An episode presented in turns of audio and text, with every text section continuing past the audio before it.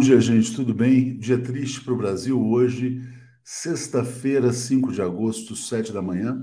A gente começa aqui o Bom Dia, é, homenageando, prestando todas as homenagens ao grande Jô Soares, um dos maiores nomes da cultura brasileira, um dos maiores nomes do humor brasileiro, e que, mesmo estando na Rede Globo, emissora golpista, jamais passou pano para o fascismo, denunciou o golpe de Estado desde o começo. Então, Jô merece todas as homenagens. Está aqui, ó, um grande intelectual, como diz aqui a Guilmar Vieira, é, Valizan dizendo, Valsan dizendo, ó, o Inominável nunca seria convidado pelo Jô. Bom dia a todos, né? Vamos lá, vamos trazer. Eu quero trazer algumas matérias sobre o Jô Soares. A notícia tem mais ou menos uma hora, né? E a gente está aqui na correria, abrindo Bom Dia, publicando manchete no 247, orientando a edição também. Mas a gente conseguiu achar coisas muito importantes aqui. Antes, eu vou mostrar essa aqui, ó, que é o retrato do Brasil fascista. 2015, rua em frente ao prédio de apresentador aparece com pichação. Jô Soares morra, né? Por que Jô Soares morra? Porque o Jô Soares denunciou o golpe de Estado contra a ex-presidente Dilma Rousseff. Aqui já era o fascismo brotando no Brasil. Os fascistas, os bolsonaristas, já estavam aqui a todo favor, alinhados aos neoliberais, para cancelar né, e perseguir os democratas no Brasil. Vou mostrar aqui também uma matéria daquela época, muito interessante. Logo depois da eleição, o Jô Soares fazia esse programa com o que ele chamava de As Meninas do Jô, né, várias jornalistas escolhidas pela Globo para defender o golpe de Estado. Né? A Globo estava em campanha pelo fascismo, em campanha pelo choque neoliberal, e o Jô Soares dizia: impeachment da presidente é golpe. Não por acaso, o Jô Soares foi colocado na geladeira pela Globo, logo depois dessas manifestações. Né? E a Globo escolheu para substituí-lo como entrevistador o Pedro, o Pedro Bial. Pedro Bial, totalmente alinhado, Pedro Bial é o biógrafo oficial do Roberto Marinho. Né? Então é importante que as pessoas saibam. Né? O Jô, que era independente, democrata, defendia a democracia, não tolerava o fascismo, foi, né, na verdade, escanteado para que ascendesse ao seu lugar ali o Pedro Bial, que se presta a todos os papéis que os patrões né, exijam. Né? É, outras matérias aqui, depois o Jô, mesmo fora ali da, das transmissões, das entrevistas, de vez em quando ele aparecia e publicava alguns artigos. Bem escondidinhos, a Folha de São Paulo publicava, não dava muito destaque, mas desde o começo o Jô Soares já denunciava o nazismo brasileiro, né? Então estava aqui, ó. Jô Soares enfatiza SS em carta aberta a Bolsonaro. Vossa redundância é o primeiro presidente patafísico do mundo. Né? Então ele já, já tinha clareza do que estava em curso no Brasil. Bolsonaro formava suas milícias, alimentava suas milícias para destruir e corroer por dentro o que sobrava de democracia depois do golpe de Estado. Né? É, depois ele publicou uma carta aberta também, eu vou botar aqui rapidamente na tela. Aqui, ó. Carta irônica Bolsonaro, Jô Soares o chama de animal. Teve até um artigo, teve um artigo muito interessante que ele publicou em francês, né? certo de que poucos entenderiam, é, denunciando, né? denunciando esse processo de destruição democrática no Brasil. E num dos seus últimos programas, né, olha que interessante, quando ele ainda estava na Globo, e, denunciava o golpe de Estado, ele repreendeu um rapaz que gritou em apoio a Bolsonaro. O jovem gritou: Viva Bolsonaro! Era um nazistinho, um fascistinha lá no Brasil. Né? E, o, é, e o Jô Soares, ao vivo, respondeu: Quem gritou esse absurdo? Maluf está na plateia? Quem foi que, que gritou? É só para eu saber. Né? É, isso foi logo depois daquele. Aliás, o, esse rapaz que levantou a mão e gritou uh, Viva Bolsonaro foi logo depois daquela fala em que ele dizia que não estupraria a Maria do Rosário porque ela, entre aspas, não merecia. Né? Então, Jô Soares, descanse em paz, sempre foi uma voz antifascista no Brasil. É, e vou destacar aqui essa última notícia que eu tinha separado, que é essa aqui, ó. É, Jô Soares volta a defender a presidente Dilma Rousseff. Bom, a gente já sabe o que, que vai acontecer, né? Bolsonaro, que despreza a cultura brasileira, não vai soltar nenhuma nota de pesar, não vai decretar lucro oficial, não vai fazer absolutamente nada. Por quê? Porque o Bolsonaro só pensa em uma coisa: escapar da cadeia. Aliás, ontem ele teve uma reunião com empresários da fé, né? E disse que, mais uma vez, ele se comparou a Giannini Anhes, presidente golpista boliviana, que está presa, e disse que podem fazer com ele, com ele o que fizeram com a Giannini. Tadinho, né? Tadinho do fascista brasileiro. Mas todas as homenagens ao grande, gigantesco Jô Soares. Bom, vamos lá então avançar aqui trazendo Zé Reinaldo Carvalho. O comentário de Zé Reinaldo. Bom dia, Zé, tudo bem? Bom dia, Léo. Bom dia, comunidade. Tudo bem nas circunstâncias. Pois é, né, rapaz? A gente que trabalha desde cedo, cedinho, a gente começa de repente uma notícia dessas, a gente tem que sair na correria para tentar nos ajustar. O que, que você diria do Jô, Zé? Eu acho isso. Ele foi um grande intelectual de fato, foi um comediante brilhante, um grande artista e um escritor. Ele escreveu livros aí importantes. Ele foi uma figura marcante na cultura brasileira, deu uma imensa contribuição e foi uma figura diferenciada realmente ali na Rede Globo. E você ressaltou o perfil dele de democrata, antigolpista. Então, vai fazer muita falta e o Brasil fica realmente de luto com essa perda de um dos seus grandes é, intelectuais. Certamente. Vou ler aqui os comentários, Zé. Deixa eu só passar aqui rapidamente pelo, pelos superchats aqui. E a gente segue, vamos falar muito sobre o jogo também quando a gente estiver aqui com o Alex e com o Paulo, né? Nilson Abreu, Jô Soares vive grande vácuo hoje, tristeza. Cadu, inteligente, culto, progressista, uma mente brilhante que fará muita falta. Jô, verdadeiro democrata, humorista e brasileiro que orgulha toda nação. Né? Bom, exatamente. E mesmo, Zé, uh, mesmo na, na época da ditadura, né, como humorista, dentro da Rede Globo, ele encontrava brechas ali para para criticar. Eu me lembro né, de uma personagem dele que ligava ali para o Figueiredo, denunciava, denunciava a inflação, a Eucaristia, né? E fora também os personagens que foram muito importantes para quebrar os preconceitos, né? Capitão Gay, né? então, enfim.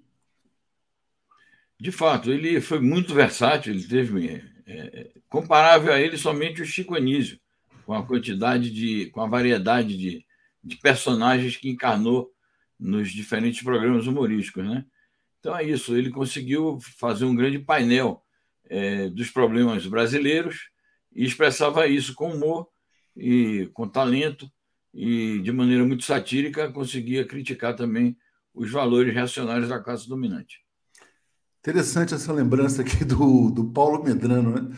Essa frase era muito boa. Viva o gordo e abaixo o regime, né? Era uma sutil ironia. É isso.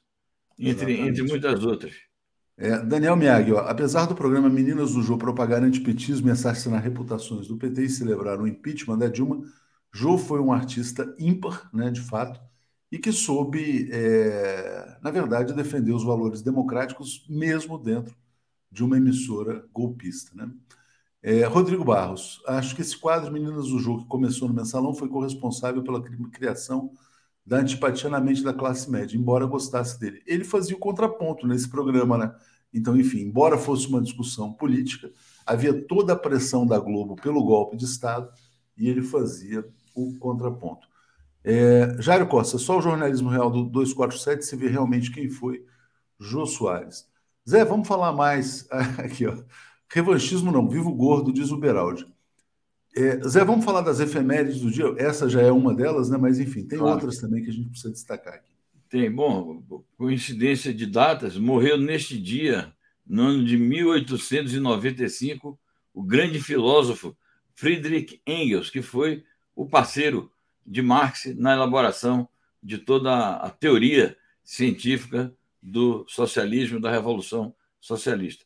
Ele era muito modesto e ele disse que ele foi apenas, na relação dele com Marx, ele era apenas o segundo violino, mas ele foi realmente um, uma figura ímpar e jogou um papel decisivo na elaboração da teoria do marxismo. E lembrar que hoje é o dia de aniversário de uma das cidades mais lindas do Brasil, que é João Pessoa, fundada no dia 5 de agosto de 1585. É, João Pessoa é conhecida também como Porta do Sol, porque ela, ali na, na, na praia, em João Pessoa, existe o ponto mais extremo, o ponto mais oriental do Brasil e das Américas. um lugar chamado Ponta dos Seixas, um lugar belíssimo e que é o lugar mais próximo do Brasil em relação à África e a toda a, parte ocidental do mundo. Né? Então, quem estiver na Ponta dos Seixas, dá um deusinho, quem sabe será visto no litoral africano. E eu botei esse link aqui, uh, Zé, bit.ly barra 247 em Jampa, agora já está tudo certo, tudo confirmado. Né? Teremos um encontro 247 em João Pessoa no dia 19 de agosto. Agora está pertinho, né? Então, essa sexta-feira é dia 5, na próxima é dia 12, na outra sexta-feira, daqui a 15 dias, 14 dias exatamente, o lançamento do livro do Rodrigo Viana, e vai ser um local fantástico, no Teatro Santa Rosa, na Praça Pedro Américo, no centro de João Pessoa. Nesse link aqui, a gente pede para as pessoas que puderem, né, para comprarem o livro antecipadamente, porque isso, na verdade, nos ajuda muito lá a organizar autógrafo, etc. e tal. E depois de João Pessoa, a gente vai fazer o de Fortaleza em setembro aqui. A, Maria Noemi já está perguntando. E Fortaleza, né? Exatamente. Então, João Pessoa a gente está fazendo agora, a gente está aproveitando algumas circunstâncias favoráveis para a gente já fazer em agosto. Em setembro faremos é, Fortaleza, né? É, Ana Valéria que está nos apoiando, Maria Noemi já perguntava, cadê o de Fortaleza? Ó, todo mundo que puder divulgar para o pessoal de João Pessoa, por favor, então. O evento é aberto, pode ir todo mundo, mas a gente pede para quem puder para comprar antes o livro também. Zé, vamos passar para as notícias também. Eu queria começar por um vexame diplomático brasileiro. O Jair Bolsonaro, figura desprezada pelo Jô Soares, como eu já falei aqui, não vai à posse do Gustavo Petro, né? Então é mais uma gafe quem vai representar o Brasil. Nem o vice-presidente vai, Zé.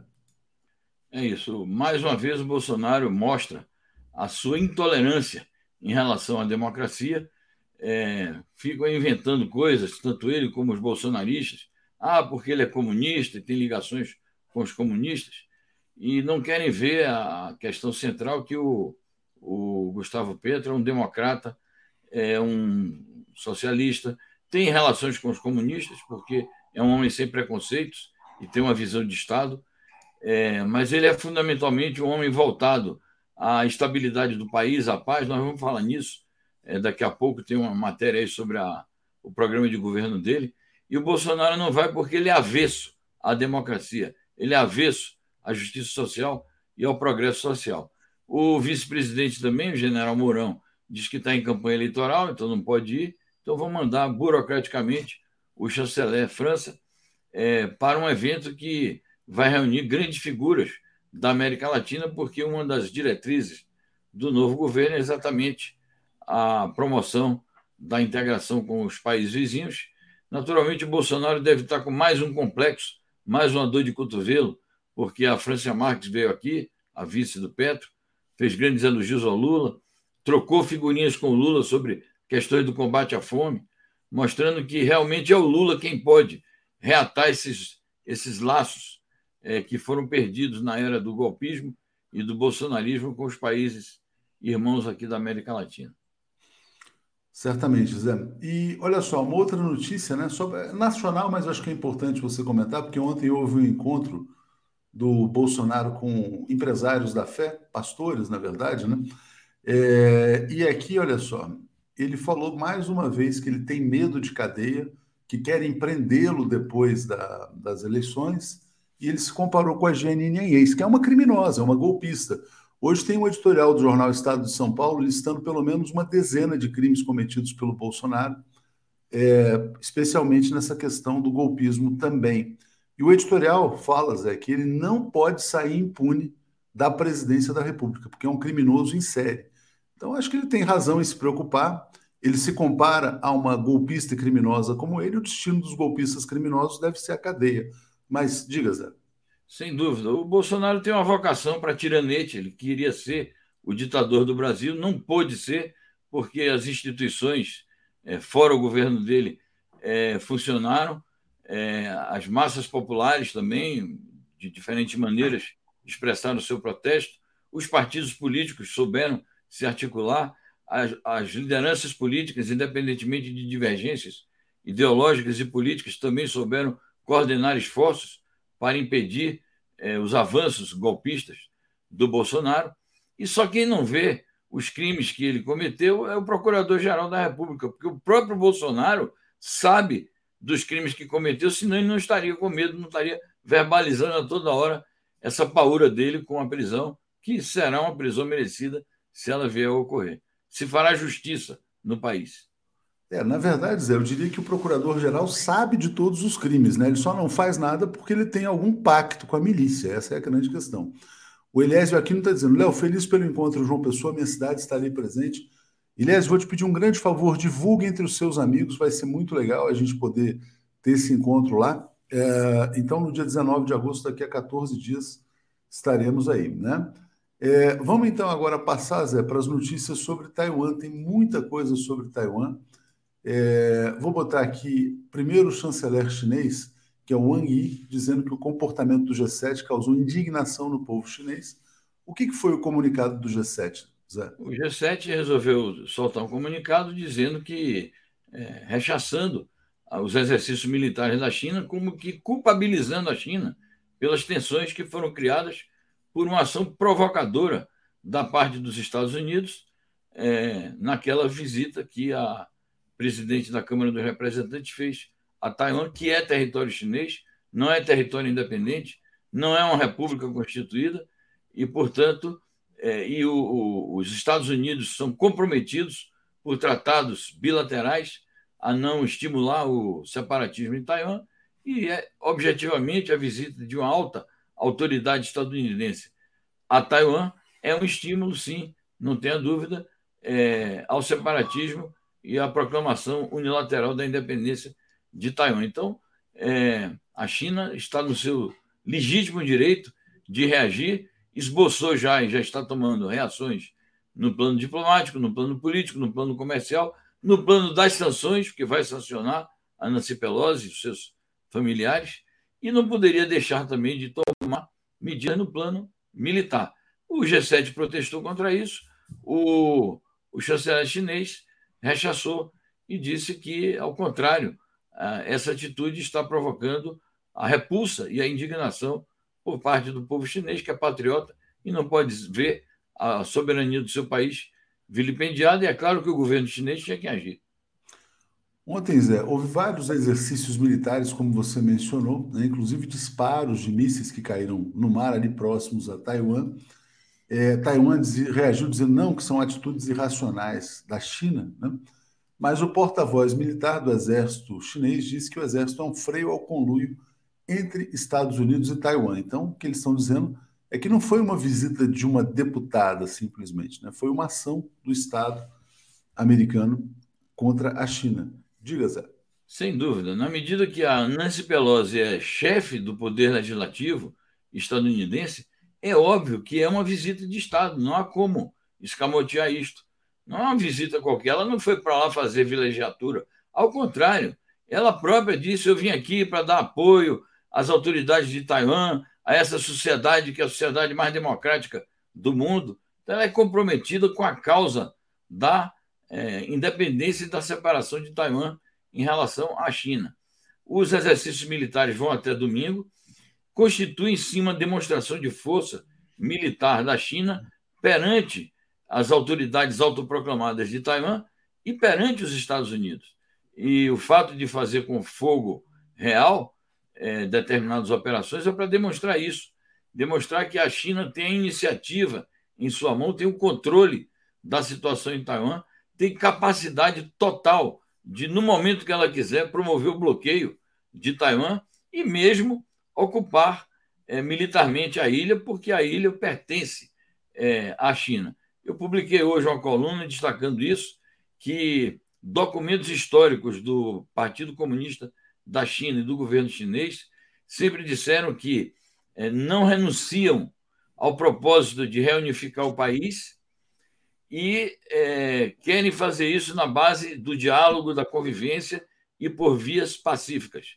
Mas, diante de circunstâncias extremas, a China tampouco renunciará a promover a reunificação de Taiwan, se necessário for, pela força. E essa, esses exercícios militares são já uma demonstração da capacidade que a China tem de fazer isso. Os Estados Unidos dizem: ah, mas nós podemos aqui brindar é, ajuda militar a Taiwan. Bom, vamos ver se eles vão fazer isso e se não haverá também consequências duríssimas para os Estados Unidos e para todos os que o acompanharem nessa empreitada. Lembrando, né, Zé, na verdade, que esses exercícios militares são um ensaio da reunificação, é isso que está acontecendo. O Benedito está dizendo: o império desmorona. E a Zélia Goulart, meus sentimentos à família de Jô Soares, descanse em paz. Obrigada por nos ter feito sorrir com sua arte. É, Zé, vamos então continuar aqui. Tem mais matérias aqui sobre o tema da China, né? Olha só, a China decidiu sancionar a Nancy Pelosi, então agora ela passa a ser alvo de sanções também e peço para você nos explicar essa notícia. Bom, é isso. Ela, ela, porque na verdade ela foi quem protagonizou o ato de violação do princípio de que no mundo só existe uma China. Isso é um princípio consagrado é, e irrenunciável para a China e com o qual os Estados Unidos estão comprometidos. É, o próprio secretário-geral da ONU também já fez um pronunciamento nesse sentido, dizendo que toda a comunidade internacional está comprometida com este princípio de que no mundo só existe uma China. Então, ela violou uma lei chinesa, na verdade. E, ao violar uma lei chinesa, se expôs a ser punida com sanções que a China vai estabelecer, ainda quais são, a matéria ainda não especifica, mas já fica anunciado que ela será punida por ter violado uma lei chinesa, que corresponde a um princípio nacional irremovível da China. É interessante, Zé, esse comentário aqui da Laurita está dizendo: ó, a China deveria ir retirando a grana que sustenta a dívida dos Estados Unidos. A Rússia começou a se preparar muitos anos atrás, ela começou a diversificar suas reservas internacionais, saindo do dólar, buscando outras moedas, acumulando reservas em ouro, etc. e tal. E aí eu vou botar aqui uma notícia na tela muito interessante, que é essa aqui, ó. Internacionalização do yuan é um processo gradual, né? É, é interessante porque você vai ter, inclusive, países como a Rússia acumulando provavelmente reservas na moeda chinesa também. Isso pode ser algo que comece a acontecer a partir dos BRICS. Porque realmente esse fato de vários países acumularem suas reservas numa moeda de referência que é o dólar, dá um poder uh, desproporcional aos Estados Unidos.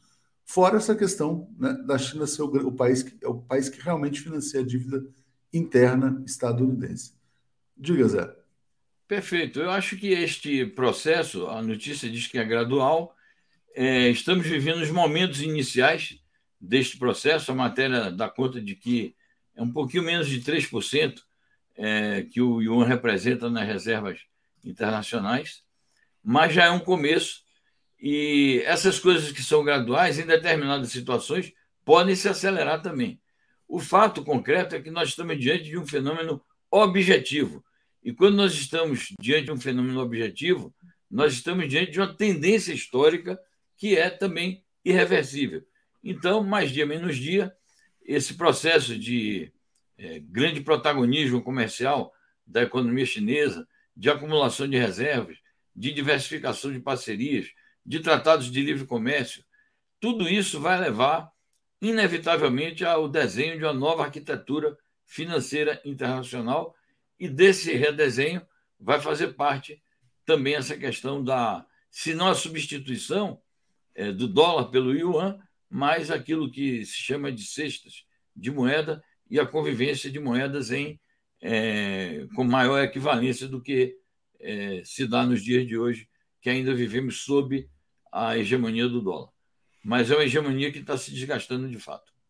Certamente. E a gente está com correspondente, né? Durante um, nos próximos três meses na China, vamos ter muitas matérias sobre esse processo. Leonardo Sobreira tem mandado matérias muito interessantes para a gente. É, Esperançar Novos Mundos. Bom dia, comunidade da TV 247. Debaterá em 13 de agosto eleições em 2022, como contrapor a mídia burguesa e o pós-eleições. Participe, divulgue, achei muito interessante, ótima ideia aqui. Muita gente prestando homenagens aqui ao Jô Soares, né? grande figura, grande intelectual brasileiro, grande artista brasileiro. Vou botar mais uma notícia aqui sobre China antes de falar sobre Rússia rapidamente aqui, Zé. Essa aqui, ó. Tsai Ing-wen levará Taiwan a um abismo desastroso. Isso foi dito pelo porta-voz chinês. Diga lá, Zé. É isso, porque essa é as duas protagonistas deste ato de provocação atual contra a China na questão de Taiwan foram a já mencionada Nancy Pelosi e esta senhora Tsai Ing-wen, que é a autoproclamada presidente de Taiwan. Então, ela é, é quem conduz o processo, as tentativas, que ainda são graduais também, de separação é, de Taiwan em relação à China. Mas, ao fazer isto, ela está levando o país, no caso a ilha de Taiwan, ao abismo, porque este é o caminho da derrota. Ela não vai conseguir se impor à China, nem derrotar a China nessa sua pretensão de se separar de Taiwan. Então, a China está dizendo: bom, ela está tá levando o próprio chamado autogoverno dela e ela própria, como personalidade política, ao abismo sem esquecer o seguinte, que houve manifestações em Taiwan contra a visita da, da Nancy Pelosi e, portanto, contra a recepção pelo chamado governo de Taiwan àquela autoridade estadunidense. É, a Deise está dizendo assim, ó, Jô, obrigado pelo seu trabalho maravilhoso. Queria só fazer um esclarecimento aqui. A Carminha está dizendo, 247 vai continuar babando o ovo para o golpista. Jô Soares, você está completamente desinformada. O Jô Soares sempre denunciou o golpe de Estado, foi ameaçado pelos fascistas por denunciar o golpe de Estado, foi colocado na geladeira pela Rede Globo por denunciar o golpe de Estado e sempre uh, se posicionou contra o bolsonarismo. Então, Jô Soares, de fato, merece todas as homenagens. Fio do Tempo está dizendo: ó, bom dia, convido a comunidade 247 para assistir no portal Fio do Tempo o webinário Tecnologia da Informação versus Soberania do Brasil. É, é o Lúcio Massaferri Salles, né, que conduz esse portal, é sensacional o canal no YouTube. Então tá aqui, convite está feito. Obrigado ao Lúcio pelo convite e pelo superchat aqui. Né? É, Zé, falando rapidamente aqui da Rússia, tem mais uma notícia internacional. Eu vou botar aqui. Uh, cadê? Olha só, potências ocidentais tentam usar o acordo AUKUS para promover interesses da OTAN no Indo-Pacífico. Isso foi dito pelo Lavrov, denunciando essa aliança que você já mencionou aqui várias vezes aqui no Bom Dia também. Zé. Perfeito. O, o Lavrov está chamando a atenção de que esta é mais uma manobra do imperialismo em seu afã de dominar o mundo e nessa estratégia de dominar o mundo, é, o imperialismo estadunidense e seus aliados precisam cercar a Rússia e cercar a China. Uma das é, regiões em que ele, o imperialismo promoveu tenta promover esse cerco é a Europa, que resultou na guerra da Ucrânia, e a outra é a região do Indo-Pacífico, além também da região é, oriental, asiática propriamente dita, como nós estamos vendo no, no problema de Taiwan. Então, é um alerta que o, o Lavrov está fazendo para o caráter nefasto, agressivo dessas alianças que os Estados Unidos têm promovido ali na região do Indo-Pacífico, uma das quais essa é chamada AUKUS, que é a aliança Estados Unidos, Austrália e Reino Unido. Muito bem, Zé. Bom, Sérgio Alves dizendo: Viva Jô, grande tricolor esquerdista. Lembrando, né, Zé, que hoje é a Semana no Mundo, sexta-feira, às 5 horas da tarde, né? Exatamente. Temos um programa dedicado centralmente a essa crise em Taiwan, mas vamos também abordar é, as metas de governo do Gustavo Petro, que toma posse no próximo domingo, dia 7, nós estaremos atentos também à cerimônia de posse e vamos dar ampla cobertura aqui no 247. Exatamente. Walter Santos também Sanders, né, destacando o papel do jogo como grande escritor, né, tá lembrando do Xangô de Baker Street e a Thaís Neves dizendo, acordei triste. Jogo me fez rir muito. Culto, né? Zé, muito obrigado a você. Vamos seguir aqui então com o Bom Dia. Muito bem, obrigado e bom fim de semana a todos. Tchau, obrigado, tchau. Zé. Valeu, um tchau. abraço. Alex Sonic e Paulo Moreira Leite. Bom dia, é, Paulo Moreira Leite. Bom dia, Alex Sonic, tudo bem? Bom dia a todos e todas. Bom dia, dia triste. Bom dia, Alex Sonic, tudo bem? Pois é, bom dia, Léo, bom dia, Paulo, bom dia a todo mundo. É, é, é incrível, né? Realmente, eu também fiquei, estou assim, atordoado, né? Acho que estão todos meio assim, né? Porque um gigante, né? Um brasileiro gigante é, que nos deixa, né? É, eu acho que o país está. Tá, todo mundo está meio assim, né? Hoje. É Faz parte da, da, da, nossa memória coletiva, né? Quer dizer, então, realmente um grande artista, grande artista brasileiro. Paulo Moreira Leite, o que você diria sobre o Jô Soares? Eu vou botar uma notícia aqui na tela, né? Sobre as posições políticas que ele expressou, mesmo dentro da Rede Globo, e passo para você. O Jô, ele deixou muitas lembranças importantes no tempo da ditadura. Ele fazia aquele humor em que ele não dizia explicitamente, mas você podia assistir os programas dele, aqueles personagens que ele trazia, e trazia sempre no olho, trazia de dentro, ele não se maquiava, não precisava de muito figurino, ele era aquele grande ator que trazia o personagem nos olhos e trazia no tom da voz, naquele gesto. Ou seja, era um gordo que não tinha medo de que era engraçado porque não tinha medo que às vezes ele assumia posições, situações ridículas e fazia humor com isso, fazia humor com seu próprio tamanho, com a sua própria tudo isso. Então o Jô, assim, e naqueles momentos duros, tristes, que foram os momentos da ditadura, o Jô foi para muitos brasileiros, para mim e para muitos outros, assim, uma alegria, uma esperança. Ah, eu vou dizer uma coisa.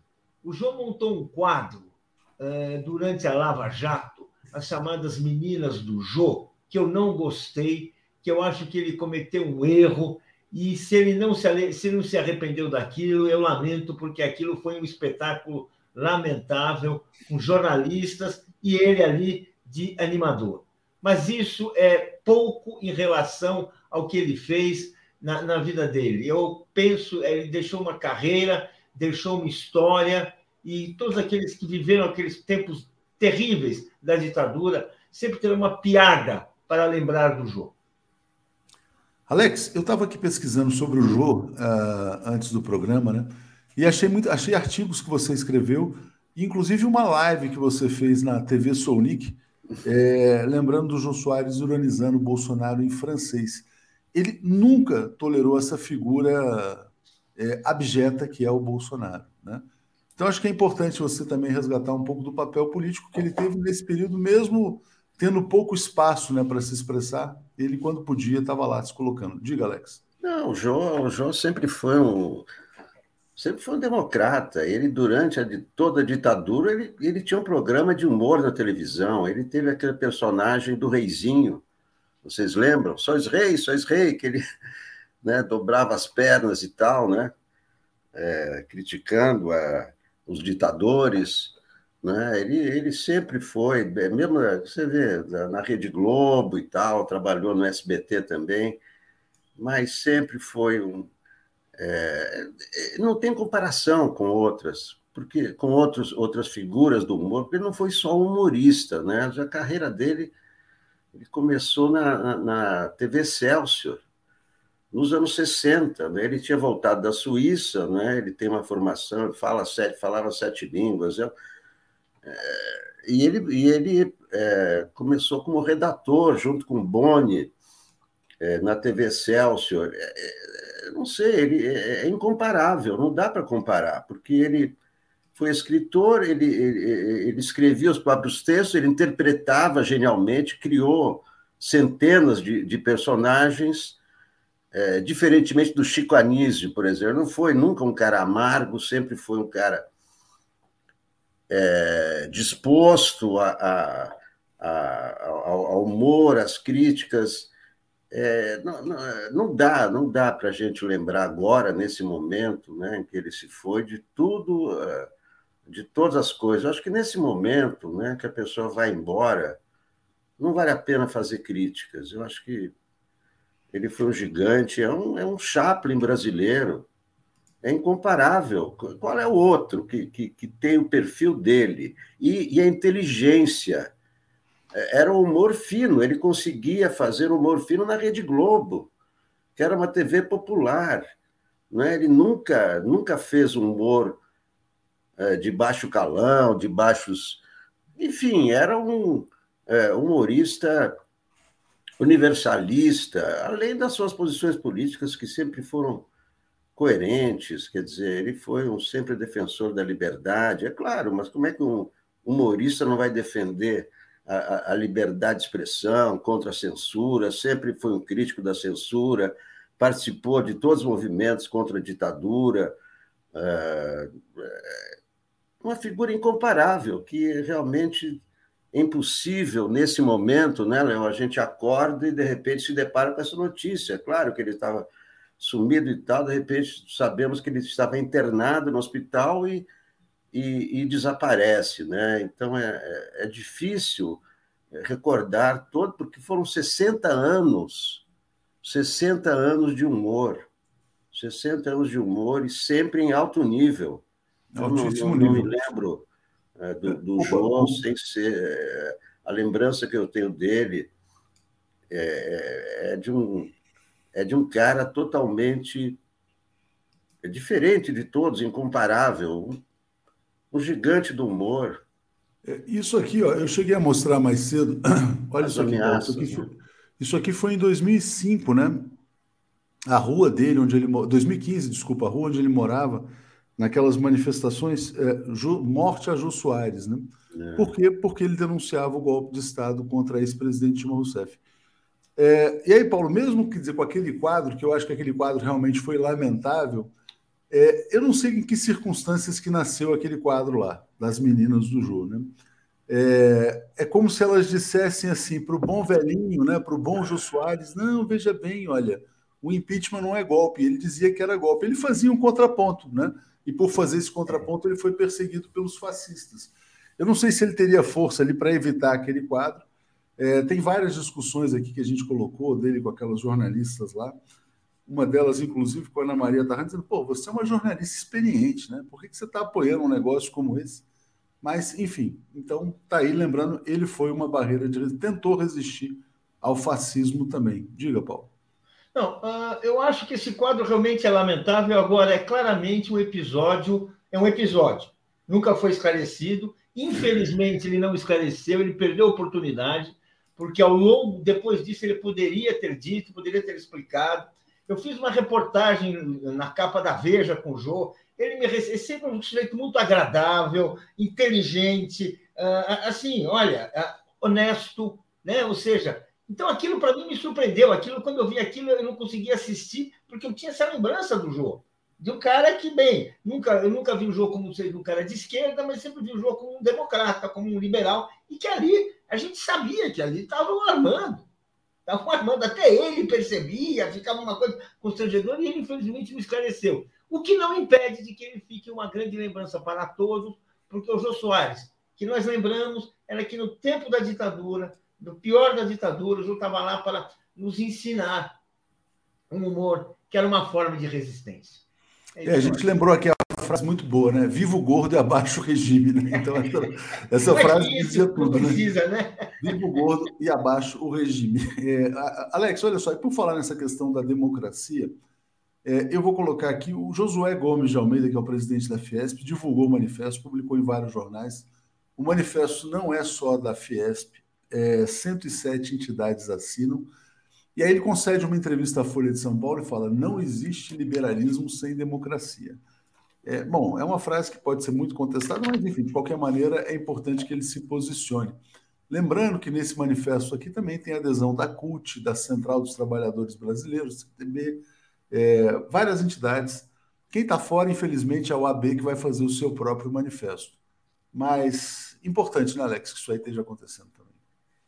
É, é contundente a, a, entrevista do Josué Gomes, presidente da Fiesp, uma entrevista contundente à Folha, dizendo que não tem nada que ver discutir na eletrônica, tem que discutir a agenda para o país. É, esse manifesto chamado Em Defesa da Democracia e da Justiça, que será lido junto com a Carta pela Democracia no 11 de agosto. As duas cartas vão ser lidas lá. Essa carta assinada por entidades patronais e sindicatos também. Então, é, é, é, é aquela coisa das, das, das diretas já. Nessa, nessa é, nesse manifesto dos empresários, né? É, e, são, são entidades e são pessoas físicas. O presidente do Bradesco assina esse, esse manifesto da, da, da Fiesp. Não é? É, o Josué, o Josué é, diz é, frases muito importantes. Ele diz, por exemplo, que não podemos aceitar um 6 de janeiro. E fica essa conversa, ah, vai ter um 6 de janeiro, ele quer fazer um 6 de janeiro. O José Gomes vem e diz, não, não podemos aceitar. Não podemos tolerar essa conversa de 6 de janeiro. É, o respeito ao voto popular. Quer dizer, o, é, o, o que esse manifesto diz claramente é que ninguém pode hum. votar no Bolsonaro. Quem quer democracia não pode votar em Bolsonaro. Embora não tenha essa frase, não tem nada sobre Bolsonaro, não tem nada sobre Lula, evidentemente que não. Mas o que se entende é que não se pode votar no Bolsonaro, que é o, o, o fomentador disso tudo, que o país todo é contra. É, é, defende o STF e o, e o TSE no, no, manifesto. O manifesto já está publicado no, nos jornais hoje, né? Harmonia entre os poderes, respeito ao voto popular. Respeito ao voto popular. Olha, realmente o Josué Gomes é, se revela, nesse momento, o grande líder das classes produtoras, não é? Grande líder, porque é, é, é, raro um presidente da Fiesp assumir uma posição como essa, é muito difícil, é muito complicado, porque ali, ali tem, claro, tô, a gente vê nas pesquisas os ricos votando no Bolsonaro e etc. Não é? É, de é, certa é, maneira, ele vai, contra, ele vai contra as suas bases, né? Então, Exatamente. É, é, olha, é muita. É, fiquei surpreso com essa posição, favoravelmente surpreso não é? é, é. A gente sabia da, da, das posições dele, mas é isso que ele diz que é manchete da Folha e, e, e esse manifesto realmente é, coloca o, José Gomes numa posição muito especial, muito importante, e ele se assume como, como líder, como líder do, do, do empresariado. E, e, de fato, isso é, realmente a força dessa, dessa manifestação é, um, é uma porrada, é uma porrada no, na, na, na, candidatura é, do, do Bolsonaro, sem dúvida. Tem mais uma porrada aqui que eu vou trazer logo na sequência, mas vou passar para o Paulo falar sobre essa manifestação do Josué e vou falar aqui do comentário do Marcos, né? Tá dizendo: os golpistas de 2018 hoje são todos democratas, viva o Brasil. Lógico tem uma ironia, evidentemente, todo mundo sabe que a Fiesp teve protagonismo no golpe de Estado de 2016 e tem uma, uma falha nessa frase aqui do não existe liberalismo sem democracia. Muitas pessoas dizem que o neoliberalismo é incompatível com a democracia, tanto que houve um golpe de Estado no Brasil para implantar um choque neoliberal. Por isso a Fiesp apoiou o golpe naquele momento e foi uma tragédia, deu errado, foi uma, uma tragédia para todos. De qualquer maneira, se eles querem sair do golpismo e aderir a uma mínima democracia, é bem-vindo. Né? É, Paulo, olha só, o ponto importante aí que ele coloca é o seguinte: não vai ter novo Capitólio no Brasil. É importante destacar esse aspecto. Diga, Paulo. Sim, eu achei uh, muito importante esse manifesto e acho que ele vai ao ponto. Quando ele fala do Capitólio, ele fala de não de golpe de Estado, mas dessa arruaça, dessa quebra da legalidade desta baderna, que é aquilo que hoje faz parte dos sonhos do bolsonarismo. Então é muito importante ele colocar isso não pode, isso não dá. E não é assim como um crítico de arte, que não gosta desse espetáculo. É o presidente da Fiesp, com a autoridade da Fiesp, com o poder que ele representa, dizendo que isso não dá, isso é incompatível conosco. Então é muito importante. Ah, ah, é evidente que o Josué é uma liderança nova no empresariado, tem uma importância que, bem, não, dá, não vamos nem falar do Paulo Scaff, não vamos nem falar daqueles personagens que eram assim, até folclóricos, né? Mário Amato, quando o Lula foi, ia ganhar a presidência, ele falava os empresários vão, vão, vão fazer fila para embarcar no aeroporto. Quer dizer, ele tem consciência do país que ele vive. E isso é muito importante. Agora eu quero falar uma coisa.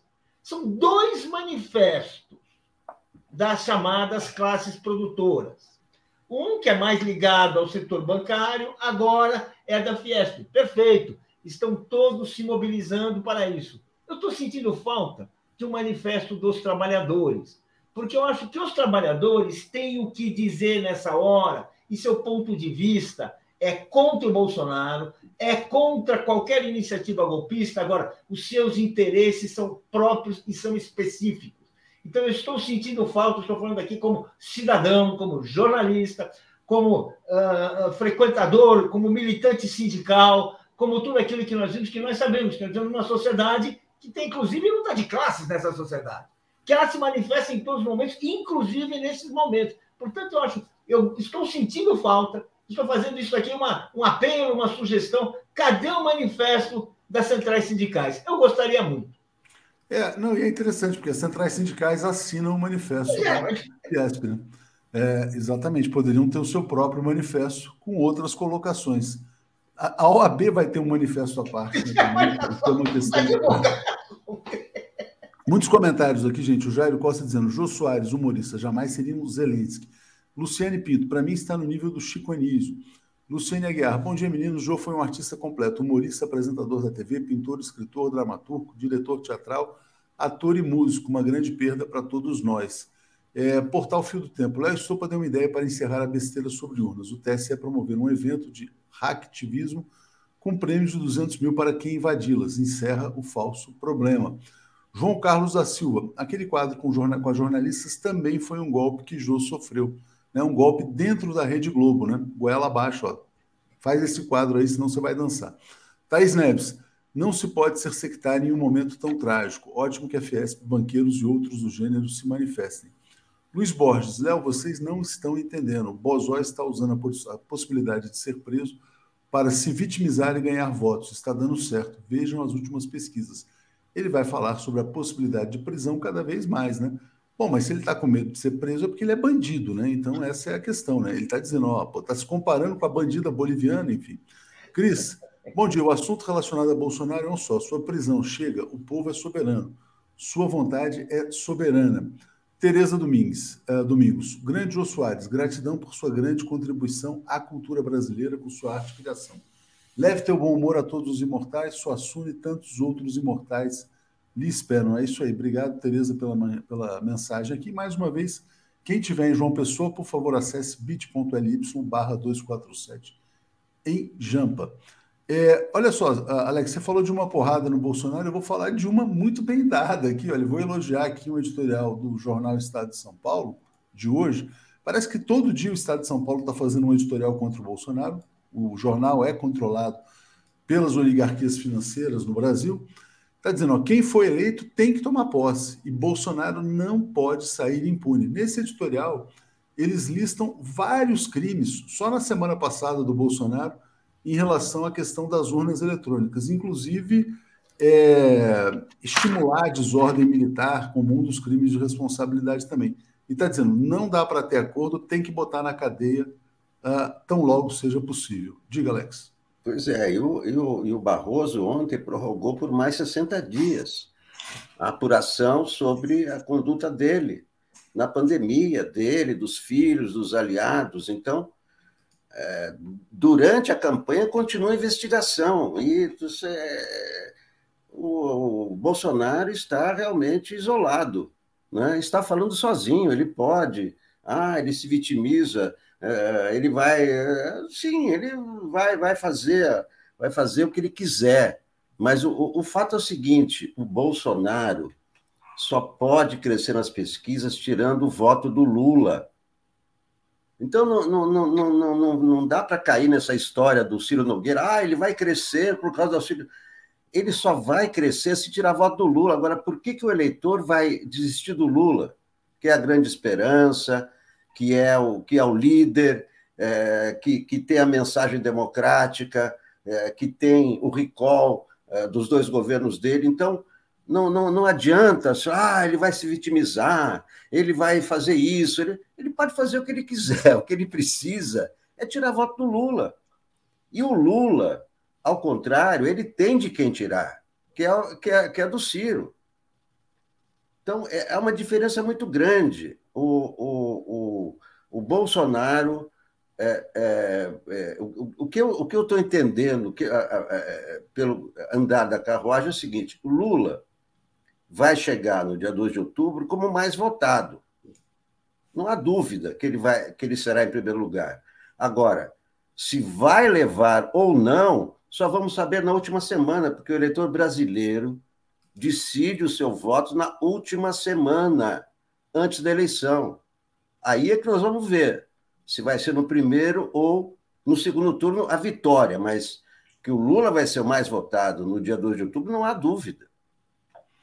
Não, certamente, concordo com você. E acho que assim, quer dizer, essa questão de decidir na última hora, as pesquisas também estão mostrando que o voto está muito consolidado, né? Ontem, ontem houve o fato lá dos Janones, o anúncio, receberam, gravaram um vídeo, e teve também, vamos dizer assim, o recuo do PROS. Tem uma notícia muito interessante na Folha de São Paulo, é, eu vou ver se eu consigo achar para botar aqui. O presidente atual do PROS, o que foi devolvido, que voltou ao cargo pela, por uma decisão judicial, não que ia fazer o acordo com Lula, dizendo que pagou a irmã de um desembargador. Então está dizendo que comprou a decisão judicial para voltar à presidência do partido.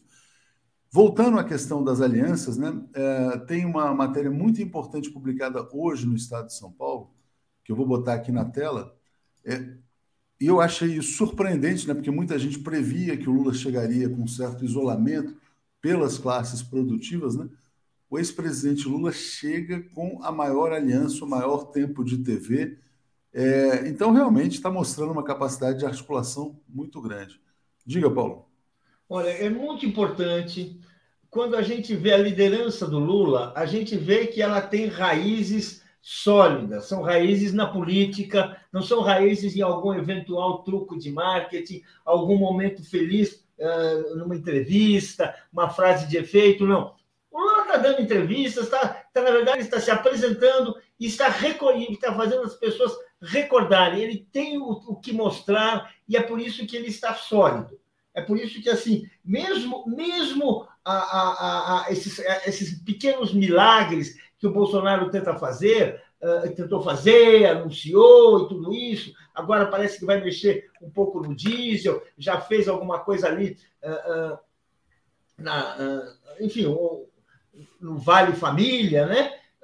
Bem, eh, nada disso tem, consegue ter efeito porque não consegue abalar aquilo que é o Lula, que é um projeto de país.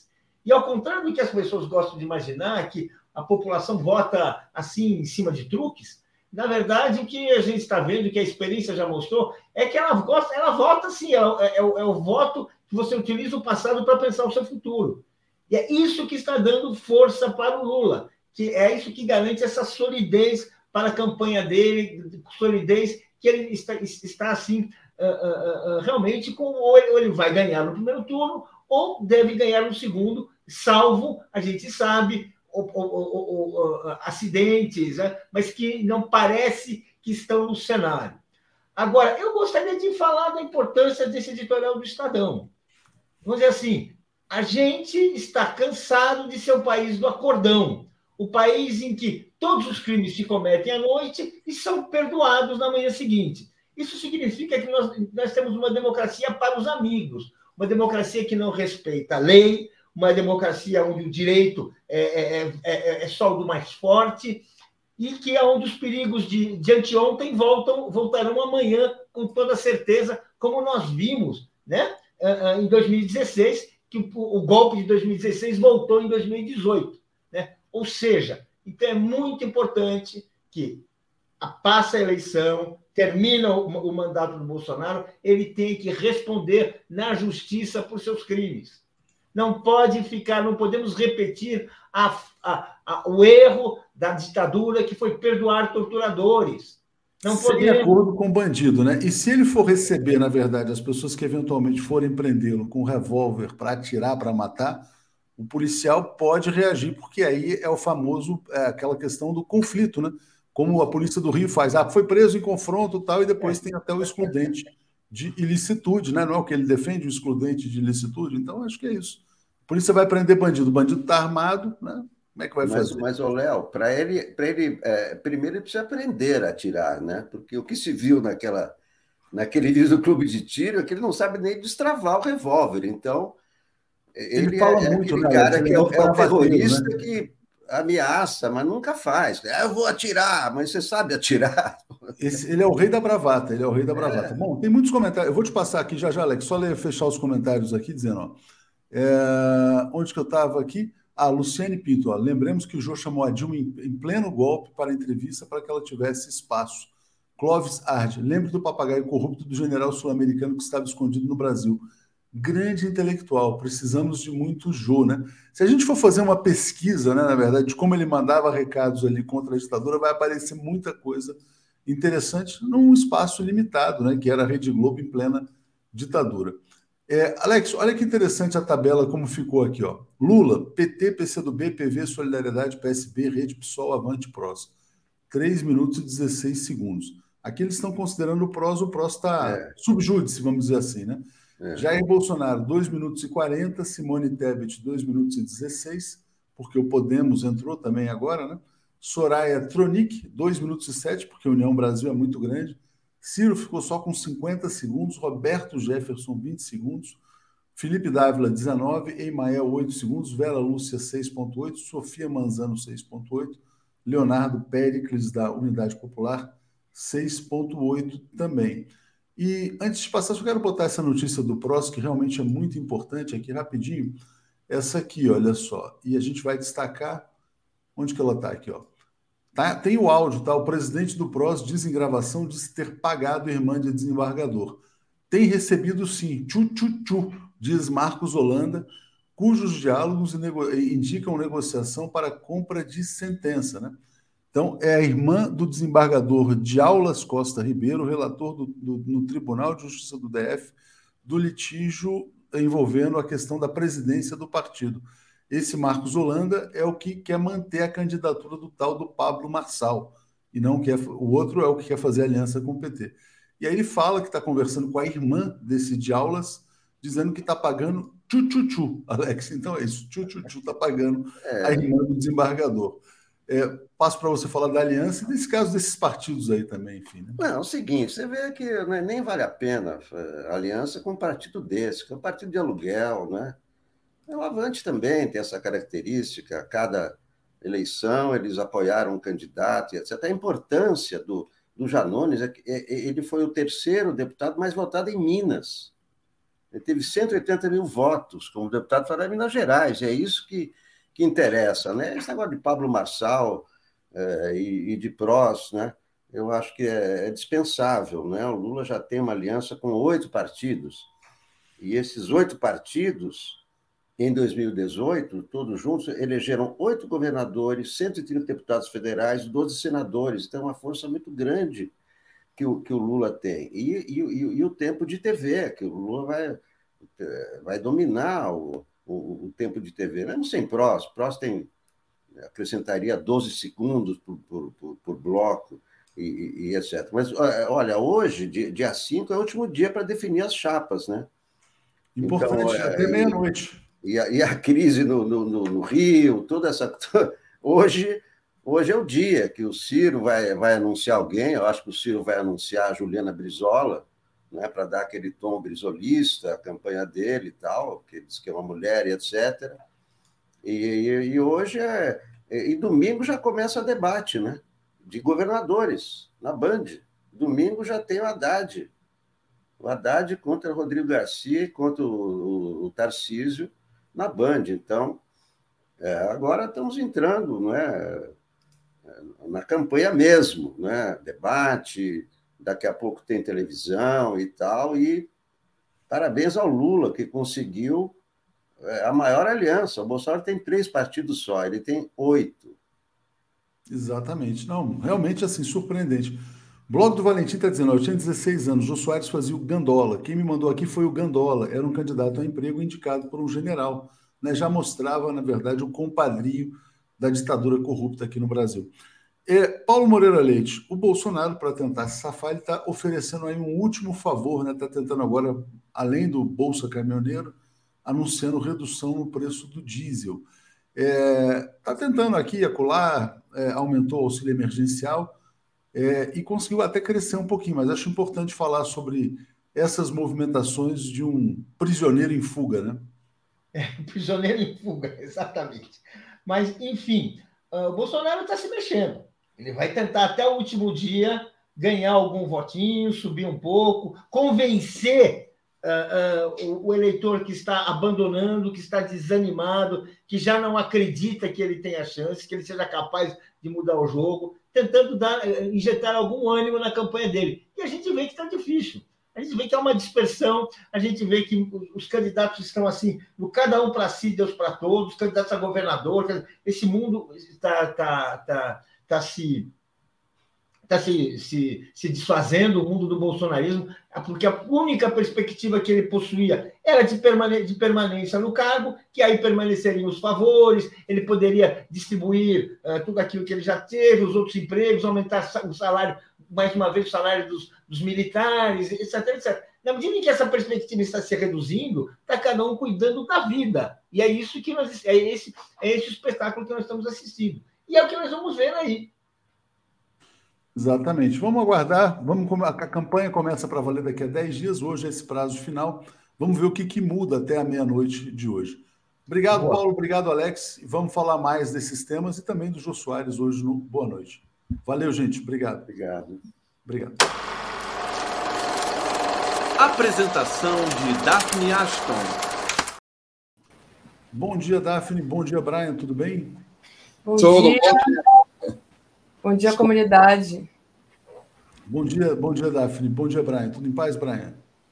É, tô triste do Joe Soares, né? Eu gostei, gostei dele.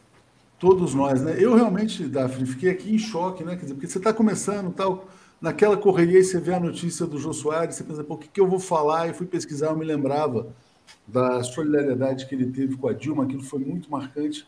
Ele perseguido pelos fascistas também aqui no Brasil. E eu me emocionei, viu, com essa notícia hoje de manhã. Ô, Léo, é interessante. Foi o Brian que me deu a notícia hoje de manhã. Não tinha, tinha acabado de acordar e ele enviou um WhatsApp. E eu não tinha aberto ainda o, o jornal. E eu fiquei também, pensei, né? O que, que eu vou falar? E comecei a me lembrar, porque deu criança assistindo o Jô Soares sem entender muito, né? Mas eu acho que é, era importante, mesmo eu não entendendo, ele meio que é, fazia uma tomada de consciência ali, né? Eu fui criança na ditadura, então acho interessante. Lembrei do personagem Bo Francineide, né, onde ele transava o corpo numa night, que eu acho que é interessante para as mulheres, né? Essa tomada de consciência do corpo feminino, né? E até ele sendo um homem, né, e fazendo aquele personagem tipo assim, esse corpo é meu e eu faço dele o que eu quero. Então, eu lembrei disso, lembrei daquele personagem, que eu lembrei muito desse personagem também, quando o Bolsonaro assumiu o governo, que era aquele tiro-tubo, tiro-tubo, que era um general que estava em coma e acordava num Brasil diferente de quando ele tinha adoecido, e estava tudo diferente. E é, é, o contrário, né? Se a gente vê o Brasil de hoje e pensa no Brasil, sei lá, é, dos anos 2000, completamente diferente, como é que é, é completamente arrasado, a gente quer que tire o tira o tubo, né? Não, e, muito bem. Aqui é boa francês, né? Eu acho importantíssimo para a construção do feminino essa, essa personagem do Jô Soares. Foi a primeira que eu me lembrei. Depois eu me lembrei. Diga, Veléu. Não, não, não, diga, não, termina. É, depois eu me lembrei, deu pequena também assistindo Jô Soares e tinha um personagem que era o cara que acho que ele estava procurando emprego, alguma coisa assim, e tinha o Gardelon, né, que era o muito amigo. Aí eu lembro de uma frase, eu me lembrei da frase, olha, ele chegando, o que, Gardelon? Você quer que eu chegue lá no Chile e grite Pinochet assassino? Muito amigo. Então, assim, ele, eu lembro de eu não saber quem era Pinochet, né? Era Mas ele acabava dizendo Pinochet assassino, né? Isso que era, o, o, lance legal do humor era esse. Exato. Exato. E o último, Teve um último que eu me lembrei, qual foi? Eu fui me lembrando. Ah, o Sebastião Codinome Pierre, que era o último exilado em Paris, também falava né, das pessoas que tiveram que sair do Brasil. Então, eu acho assim que mesmo para mim, criança, contribuiu com alguma coisa. Fora isso, eu acho que o Jô Soares era um grande escritor, né? Fez o, o aquele livro é, Xangô, o Xangô de Baker Street, que eu acho que um livro assim muito interessante, né? E que vendeu, inclusive, muito em inglês. É. Não, em inglês foi um best-seller. Então, acho que é, era um grande artista, músico, ele fazia música, ele escrevia, ele era ator, completo, assim, né? Eu, eu não, não assisti esse quadro das meninas, de mulheres, porque eu já não assistia mais televisão, então. Ah, é o Capitão hoje, Gay, né? Hoje, quando se fala muito em homofobia, gordofobia, coisas desse tipo, né? Quer dizer, ele realmente não tinha nenhum preconceito, né? Personagem do Capitão Gay fantástico. E aí eu queria te perguntar, Brian, qual é a grande recordação que você. Gevi de Beck, essa frase era É, esse daí era do Pierre. É, aliás, os brasileiros hoje vivem de bico, né? Gevi de Beck, muito bom. É, Brian, qual que é a sua grande lembrança do Jô Soares? Não, tipo, eu estou morando no Brasil desde 1992, com cinco anos fora. Então eu venho frequentemente assistindo ele antes que ele chegou no Globo e tudo. E eu sempre lembrei como ele modelou aquele programa no programa do Johnny Carson, né, dos Estados Unidos, que era um programa que eu gostei muito, com uma banda de jazz, por exemplo, né? E eu sempre achei que ele tinha muito classe, né? Classe não no sentido de classe burguesa, não sei o quê, mas era muito gentil com os convidados. O jeito que ele, o coragem que ele mostrou para beijar o mal do Dilma no Globo, quando todo mundo estava chamando ela de vaca, e a maneira que ele foi perseguido e atacado e coloniado depois disso, pelo, por exemplo, Danilo Gentili, que não chega nos pés dele. Um cara muito canalha, não tem talento nenhum, só chega no TV porque uh, é da direita, né? Ele postou fotos de Photoshop do Joe Soares nu com Dilma depois disso e viralizou na internet e todo. Ele foi muito perseguido. Então, eu acho que foi, foi um, o ato mais corajoso que eu vi no Globo naquela época, Joe Soares convidando Dilma. É, é isso. é muito bom você lembrar isso pelo seguinte, né? Porque se a gente para para pensar, né? O Joe Soares denuncia o golpe de Estado e ele é substituído na Globo pelo Pedro Bial, que é o biógrafo oficial do Roberto Marinho, o oficialista. No SBT, ele é substituído pelo Danilo Gentili, que é o humorista, entre aspas, do fascismo. Né? Então, isso mostra, na verdade, a decadência civilizatória do Brasil. Não por acaso o jogo foi perseguido pelos fascistas. Né? Só fazendo aqui uma última chamada, bit.ly barra 247 em Jampa, dia 19 de agosto, encontro em João Pessoa. Vamos ver se o Brian pode dar uma esticada lá, porque o Brian está perto, né? Está na... tá lá em Recife. Quem sabe, quem sabe a gente chama o Brian também no dia 19. E Daphne, se estiver em Maceió também, né? Quem sabe a gente organiza, mas acho que vai estar no Rio. É, vou estar no Rio esse, esse dia. É isso aí. Felizmente, gostaria Obrigado de ir. Obrigado por todas as homenagens aqui ao jogo. Valeu. Obrigado. Valeu. Bom, Brian, vamos lá, vamos aqui à, à, nossa pauta, né? Queria que você falasse do processo contra o Alex Jones, que é o guru intelectual do Trump. Então, o processo está andando, ele agora vai ser, é, vai ter que indenizar as vítimas, né? Saiu essa notícia. É, bom, queria que você falasse quem é exatamente o Alex Jones para o nosso público, né? É, e por que, que ele vai ter que indenizar pais de vítima de um tiroteio em 4 milhões né, nos Estados Unidos.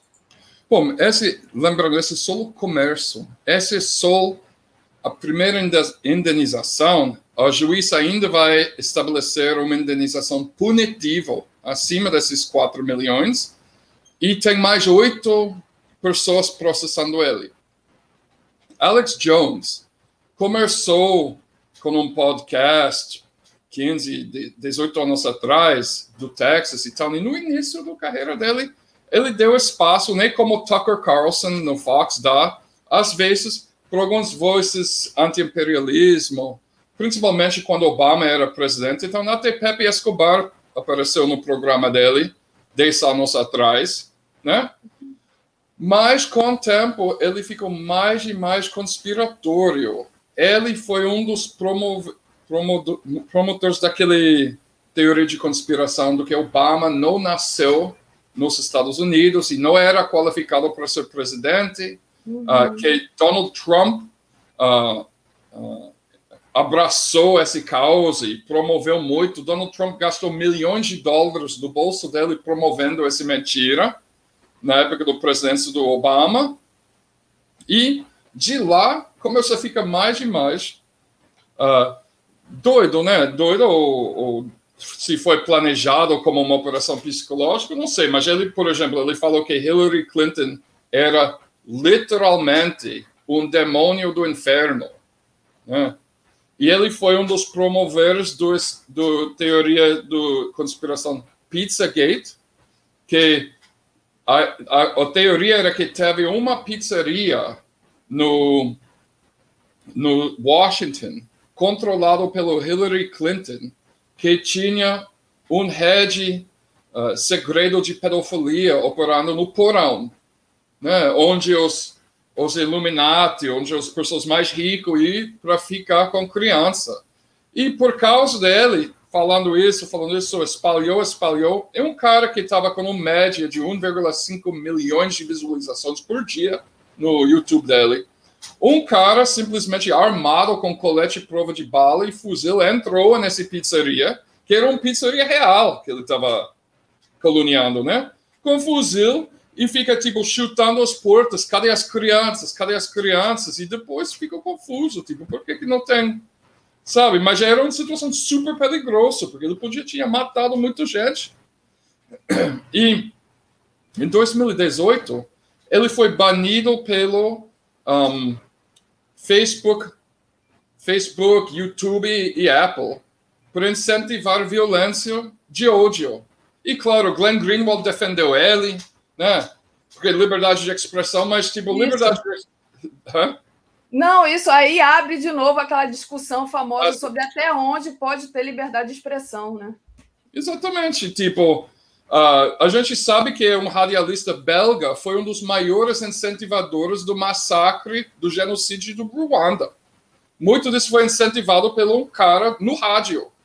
Né? Então, uma coisa é assalto, né? ameaça de violência, é um crime nos Estados Unidos. Por que que pode, se eu falo isso pessoalmente para uma pessoa, eu posso pegar cinco anos no cadeia, mas se eu falo no rádio para 10 milhões de pessoas que todo mundo deve matar os muçulmanos, esse não é uma forma de assalto, né? Então, esse gera um enorme escândalo, mas uma das piores coisas que ele fez é que depois daquele massacre de Sandy Hook, onde um maluco que foi legalmente permitido de comprar um fuzil nos Estados Unidos, porque os leis pervertidas do, do porta de arma, que são emulados pelo Jair Bolsonaro agora, o maluco entrou numa escola de ensino fundamental e matou 20 crianças e oito professores. Alex Jones imediatamente começa a dizer que era fake, era tudo falso, era teia verde, os pais eram atores profissionais, Deu para ver as crianças saindo correndo, mas depois no CNN você viu os mesmos crianças saindo. Eles estavam um monte de teoria de conspiração e como resultado, uma mulher na Flórida foi presa com fuzil armado até os dentes, planejando executar um dos pais de um dos crianças. Então, essas crianças, esses pais sofreram a morte, a maioria das crianças, sete anos, oito anos, dos seus crianças ainda foram caluniados por mais de um ano diariamente pelo maluco que aparece até no, no Fox e outras emissoras uh, incentivando violência contra eles. Então, por causa disso, uh, oito, nove famílias entrou em processo de defamação de colônia. O Jones uh, declarou falência semana passada dizendo que não tem mais dinheiro. Mas uma coisa muito interessante aconteceu na, está é, virando um, um, dos outros processos televisados, como aquele do Johnny Depp e Amber Heard. Muita gente está assistindo. Essa semana, o, o, advogado pegou Alex Jones. Ele falou: oh, Vocês sabem que é per, perjuria, né? Perjury. Como que fala perjury? Perjúrio. Perjúrio. Vocês entendem que é? E eu disse, não, blá, blá, blá, blá, blá. E o advogado falou assim, mas você entende que seus advogados, por engano, enviou os últimos dois anos do, do chat do WhatsApp e os outros mídias sociais para a gente, dois dias atrás, e a gente fez um esclarecimento, eles não, não, não protestou e agora está admissível como provas. Então, você sabe que é perjúria. E ele, ah, eu não trouxe conspiração contra eu. Não, perjúria. Você falou que não estava conversando contra, sobre Sandy Hook com ninguém nos seus mídias sociais, nos seus chats, mas a gente tem todos os arquivos aqui. Além disso, esses chats revelou que ele não está no falência. Ele declarou falência para tentar proteger contra os processos.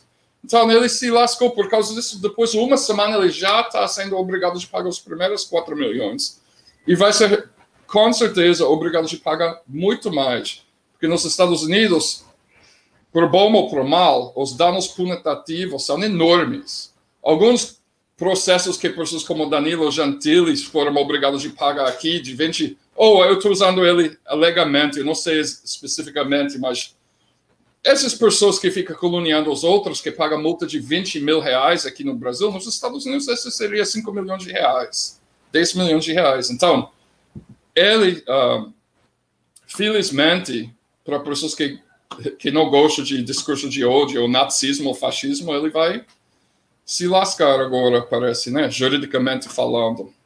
Sim. É interessante esse aspecto que você traz, né, da multa. Ah, aqui paga 20 é, mil reais, mas lá paga 5 milhões de reais. Mas 5 milhões. Ah, tudo bem, você pode falar tudo, mas você tem que pagar a, a, o preço, né? Se você for é, processado. Mas acontece que esses 5 milhões de reais, gente, não devolve vida. Né? Então, esse discurso de ódio é algo muito peli peligroso, como diz o Brian, é muito perigoso, porque, cara, é, é dinheiro não paga a vida de ninguém. Então, eu, eu fico assim. Cada vez que você traz esse tipo de história dessa sociedade americana, e como disse a Laurita aqui, é, é, é uma loucura, entendeu? Então, assim, é uma loucura porque não tem lógica, não tem lógica você achar que pode falar tudo e acabar matando as pessoas. E aí é, é volta uma... esse, discurso de que, ah, não, tem que ter liberdade total. Desculpa, Brian. Sim, não, quando a Constituição estadunidense foi criado, essa liberdade de expressão foi individual. Tipo, eu no bar posso falar qualquer coisa, beleza, né? Certo? Ninguém desacorda com isso. Agora, a perversão do para significar que um bilionário pode espalhar uma mensagem de ódio contra um grupo minoria para 50, 100 milhões de pessoas estendendo alcance através de pagando dinheiro para as mídias sociais. Então, essa é uma perversão da lei. E eu não acho que a tarefa da esquerda fica protegendo o bilionário nazista. Né? A esquerda já tem problema suficiente né? Uh, do que fica perdendo tempo fazendo isso. É, muito bom. É, a Heloísa Helena diz assim: amava todos os personagens do Joe, assim como a Daphne. Era criança na época, mas o que mais me impactou quando revi há pouco tempo dos seus programas são palavras que ressurgiram como caristia. É muito bom, Heloísa, exatamente, né? É, eu acho que ele fez ali, ele denunciava aos poucos a ditadura. Roseli Gonçalves tinha também o general Linha Dura, foi ele que eu falei, entubado no hospital, não conformado com as medidas da fase da abertura democrática, falava tiro tubo. Então, Rip Joe, Kaique Butler, o personagem isentão era o Múcio, lembrei do Múcio, que falava assim, é, não sei, o que, que você acha? Esse era muito bom também. Acho que não é da época do Brian aqui no Brasil, não. Não, eu é... só peguei ela do apresentador de é. talk show, né, de noite. É. Depois eu já não assistia mais televisão, eu parei de assistir televisão cedo. Não... E agora, então, que não, não assistia mais mesmo. Mas, Brian, trazendo aqui um outro assunto para você é, comentar, né?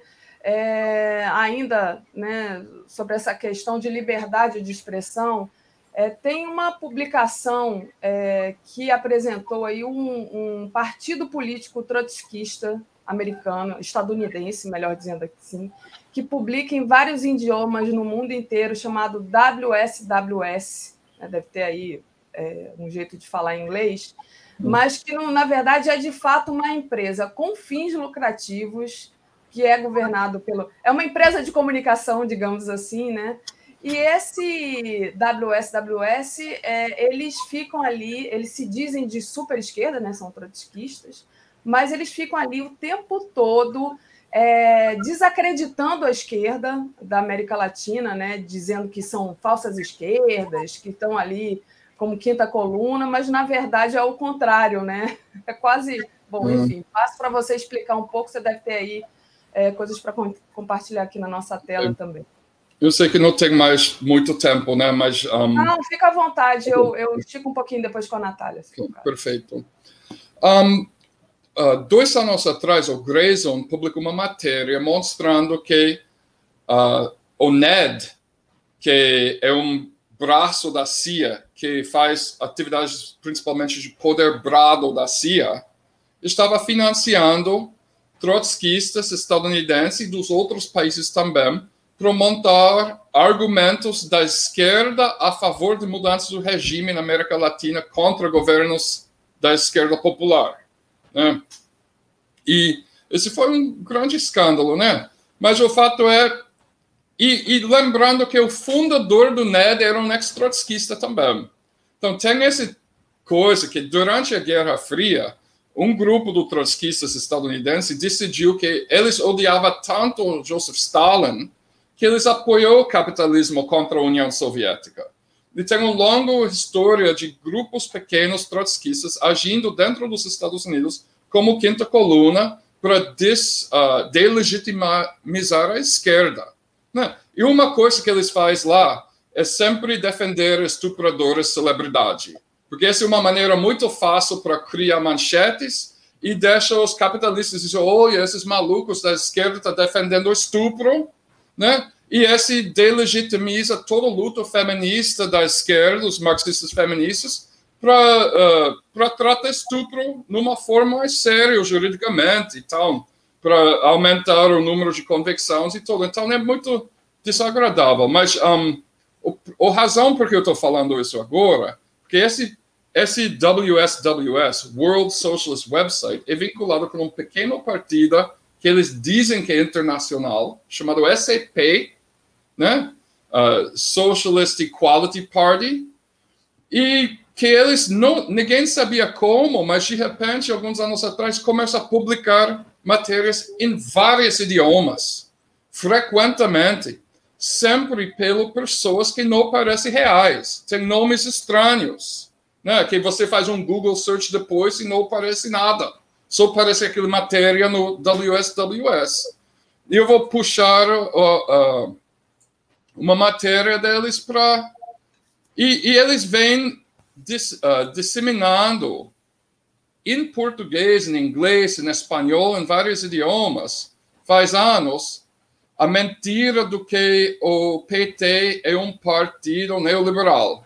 Que essa narrativa já entrou no Jacobin, nos Estados Unidos, durante a época dos. Jacobin nos Estados Unidos, não Jacobin no Brasil, que é outra coisa. Né? Um, durante a época do golpe, que publicou 38 matérias se, se, uh, seguidas acusando o PT de ser um, falso esquerda, né? Olha esse, essa matéria aqui, essa é recente. PT sinaliza amplo ataque à educação pública no Brasil. Eles prometem repetir o que fizeram entre 2003 e 2016, quando o PT foi o partido da preferência do elite dominante nacional e internacional para gerar, gerir o Estado burguês brasileiro, né? Essa é uma matéria do Eduardo Paretti. Eu fiz uma pesquisa no Google, quem é Eduardo Paretti? Não vi, não vi. Paraty, né? E, e né? será que tem João Gramado e, e, e, e José Campos do Jordão? E tem vários escritores com nome de lugares tem férias. Tem uma Castanheira também falando do, do Petro, né? Você, é. você quer que eu abra aqui a imagem? É, pode abrir a imagem. Eu iria puxar na tela, mas pode abrir a imagem. Eles atacam todo mundo. Eles atacam o Hugo Chávez, né? Hugo Chávez era um falso esquerda, né? Sudo-esquerdista Gustavo Petro eleito presidente. Vamos desenvolver o capitalismo no Colômbia. Tipo, então, e eles sempre atacam os sindicatos. totalmente, né? Eles atacam o sindicato dos professores de, dizendo que eles matou pessoas de Covid porque eles fez acordos com os, sabe? Não, não vou nem repetir o argumento besta deles. E, e eu vou puxar aqui um exemplo deles na tela do como eles amam, ama defender estuprador. Você procura, se você pode puxar na tela que eu acredito. Produtor, é, essa é uma matéria sobre como culminação obscena de um travesti de justiça contra Harvey Weinstein, que foi uh, preso para estupro, né? Milionário também, não é classe operário. E você procura qualquer celebridade que foi acusada de assédio sexual ou estupro, não sei o que, esse site tem uma defesa dele, né? Uh, então, sai dessa semana, um, um funcionário do Sindicato dos Professores do Pennsylvania começou a fazer uma pesquisa e descobriu o seguinte: eles que são tão radical esquerda que Hugo Chávez é falso esquerda para eles, realmente eles são numa empresa para fins lucrativos. O dono, uh, os desses e o partido político deles também não é um partido político real, é uma outra empresa, é registrado como empresa e quem toma as decisões dessas empresas é, é uma empresa guarda-chuva. A empresa principal é a WSWS e tem subsidiários. Um subsidiário é o partido político. Quem toma as decisões operacionais são os acionistas. Então, uma empresa que é governada pelos acionistas e o dono, que vem usando o pseudonome o tempo todo, é um milionário, uh, dono de uma companhia de comunicações que fez muito trabalho para a empresa automobilista Chrysler, que odeia os sindicatos. E que esse, essa editora dele não é sindicalizado. Os funcionários não podem formar sindicato. Entendeu? E o argumento que eles vêm construindo esse tempo todo é sindicatos são tudo ladrão, são tudo corrupto. A verdadeira solução do classe operário é de largos sindicatos e afiliar com o nosso partido político, que deve ter alguns 3 mil pessoas. Né? Então, de onde vem esse dinheiro que financia, por exemplo, o Progressive International, enorme, né? Progressista Internacional, enorme. Eles não têm orçamento para publicar uh, ah, 15 matérias por semana em uma dúzia de idiomas diferentes, sem erro ortográfico nenhum, perfeitamente editado. Então, alguém está financiando eles. É, uma, é um aviso só que, tipo, eu não estou dizendo que tem uma coisa a ver com partidos no Brasil, nada disso, mas, tipo. Opa. Não sei se foi o, Bra... o Brian deu uma travadinha aqui. Não sei se ele está. Oi, deu uma travada, mas já voltou. Pode terminar.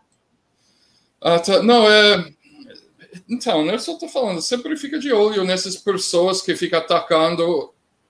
Quando a burguesia começa a atacar um verdadeiro partido do esquerdo, do classe operária, que tem capacidade de tomar poder, a capacidade de tomar poder é muito mais ameaçadora do que linguagem radical de pequenos grupos burgueses que nunca tomam poder. Então, o PT pode ser menos radical do que um grupo trotskista em palavras do, desses dos Estados Unidos. Eu não estou falando do trotskista brasileiro. Em palavras, mas em ações é muito mais radical, porque aumenta o salário mínimo acima da uh, inflação 12 anos seguida, porque abriu metade das vagas na universidade federal para classe operária. Então, palavras não significa muito se não tem ação atrás deles e e alguns desses grupos, como eu falei, principalmente dos Estados Unidos, são quinta coluna, né? E em outros países também.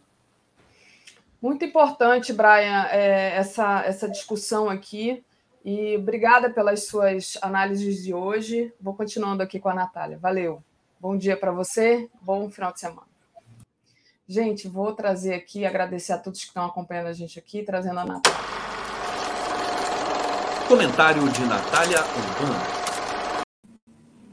Bom dia, Natália, tudo bom?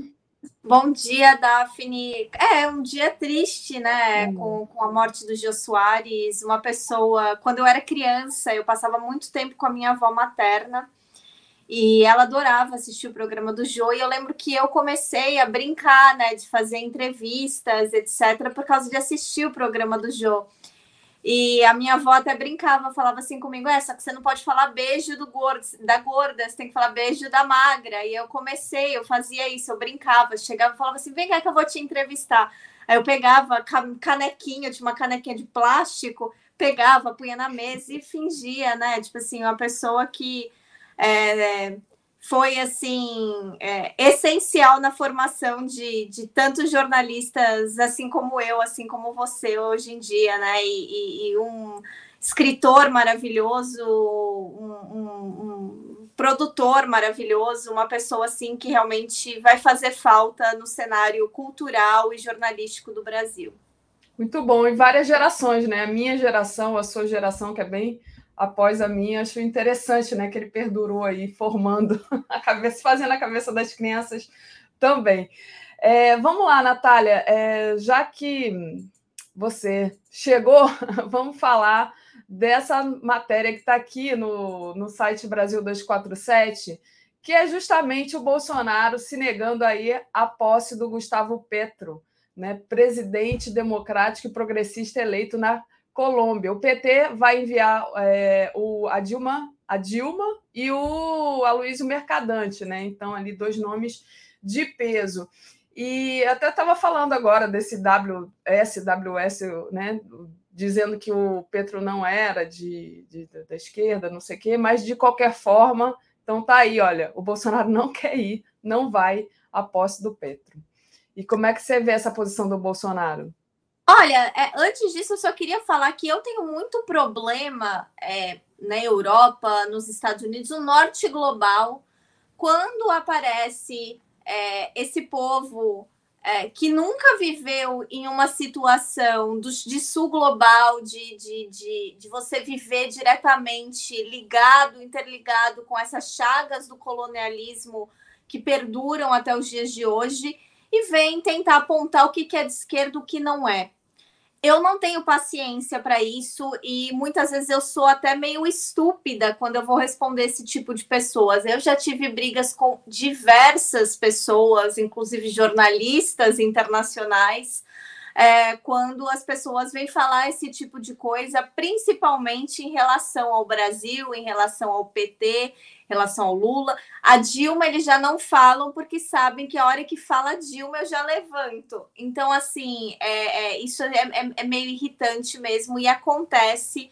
E, é, e tem um pouco dessa questão do fetiche que essa esquerda gringa, é, é, branca caucasiana tem em relação a, a, a esses movimentos sociais, a esses movimentos populares da classe trabalhadora do sul global.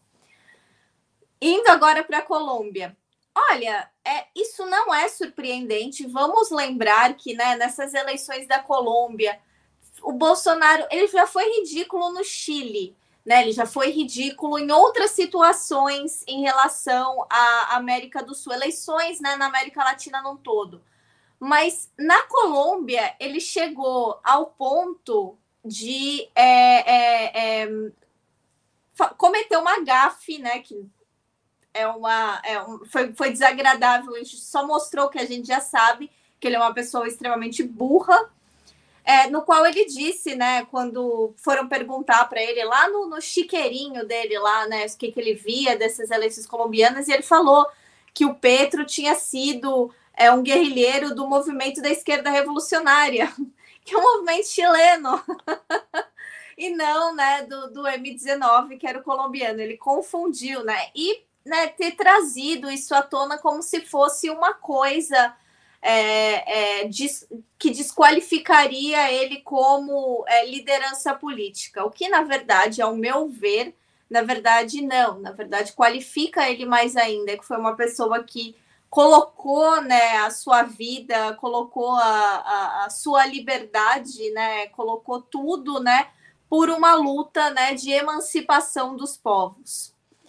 É, o Bolsonaro ele não vai né, nessa posse, o que já estava mais do que claro, só que isso mostra justamente aquilo que eu tenho alertado para esses mesmos gringos que fetichizam né, o sul global, a esquerda latino-americana principalmente, de que o Bolsonaro tem trabalhado ativamente para tentar colocar barreiras contra essa esquerda latino-americana, principalmente a sul-americana, né? De não só é, colabora, é, não só essas falas infelizes, mas também de colaborações de fato para tentar melar esses processos democráticos. A gente até hoje né, não sabe de fato o que, que aconteceu. Espero né, que com a entrada do Lula é, é, isso seja é, declassificado, né? O que, que qual foi a colaboração do, do governo brasileiro com é, a, a, o golpe da Bolívia? Qual foi a colaboração do governo brasileiro com a, os protestos do Chile? Porque a gente sabe que teve uma comunicação né, na questão da repressão né, que, que o Sebastião Pinheiro estava usando contra os manifestantes no Chile, que o governo brasileiro deu uma ajuda nisso, e obviamente, né, toda essa relação muito obscura que o Bolsonaro tem com é, é, é, o governo colombiano e principalmente nessa essa, essa, esse saudosismo que o Bolsonaro tem né, do uribismo, né? Porque o, o, muita gente fala, ah, o Bolsonaro, o Trump dos trópicos. Eu né, falo, quando eu falo com as pessoas aqui, principalmente quando eu falo com colombianos, eu falo, não, ele é o, o Uribe do Sul, né? Porque é coisa da arminha com a mão, é, vamos matar mesmo, cancelar RG, bandido bom, bandido morto, isso é o, o Álvaro Uribe purinho, né? Ele que, que, que trouxe né, tendência para a América do Sul. É, o Petro só ganha, né? Sabendo com que o Bolsonaro não vai estar tá lá. É, o, o, Brasil, eu acho que o brasileiro no geral já nem gostaria, né? Já está acostumado com essas gafes diplomáticas, mas também ninguém, eu acredito que ninguém que está assistindo aqui gostaria de ser representado pelo Bolsonaro em nenhuma situação, principalmente numa situação tão especial essa da Colômbia, né? O primeiro governo abertamente progressista. E a gente estará muito bem representado lá, né, com a Luísa Mercadante, com o pessoal da Fundação Perseu Abramo e com a grande presidenta Dilma, né, que é, é, a gente sabe o quanto é admirada por toda a América Latina. E a gente viu, principalmente com essa visita da Francia Marques no Brasil, que o Petro quer justamente o que o Bolsonaro nunca quis, nunca tentou fazer, nem com os parça dele da extrema-direita que era justamente trabalhar por uma América Latina unida, né? Isso é uma coisa que o Petro quer, por isso que a Francia Marques fez esse grande giro pela América do Sul, conversando, conhecendo, se encontrando com lideranças é, de movimentos sociais, lideranças políticas progressistas, lideranças é, é, da esquerda tradicional, para justamente estar tá todo mundo né, interconectado né, e pensando num bem maior e não pensando somente no próprio umbigo ou pior ainda, né, na sua própria família. Muito bom. É isso aí, Natália. O, a França é maravilhosa, né? Foi bom você ter lembrado da, da, da França, porque outro dia eu falava dela aqui com a Tereza, quando ela veio aqui ao Brasil. E aí eu vou ler para você o comentário do Centelha Vermelha. Petro agradece, sua, sua ausência preencherá um vazio. Achei ótimo esse comentário. Não, e, e aí a gente também tem que lembrar que o Bolsonaro é, ele se posicionou de uma maneira extremamente antiprofissional, né, dando pitaco abertamente sobre essas eleições da Colômbia. Então, claro que o Petro vai agradecer. É, e a gente também tem que lembrar que virou manchete em toda a América Latina aquele mapa ridículo do Eduardo Bolsonaro, né?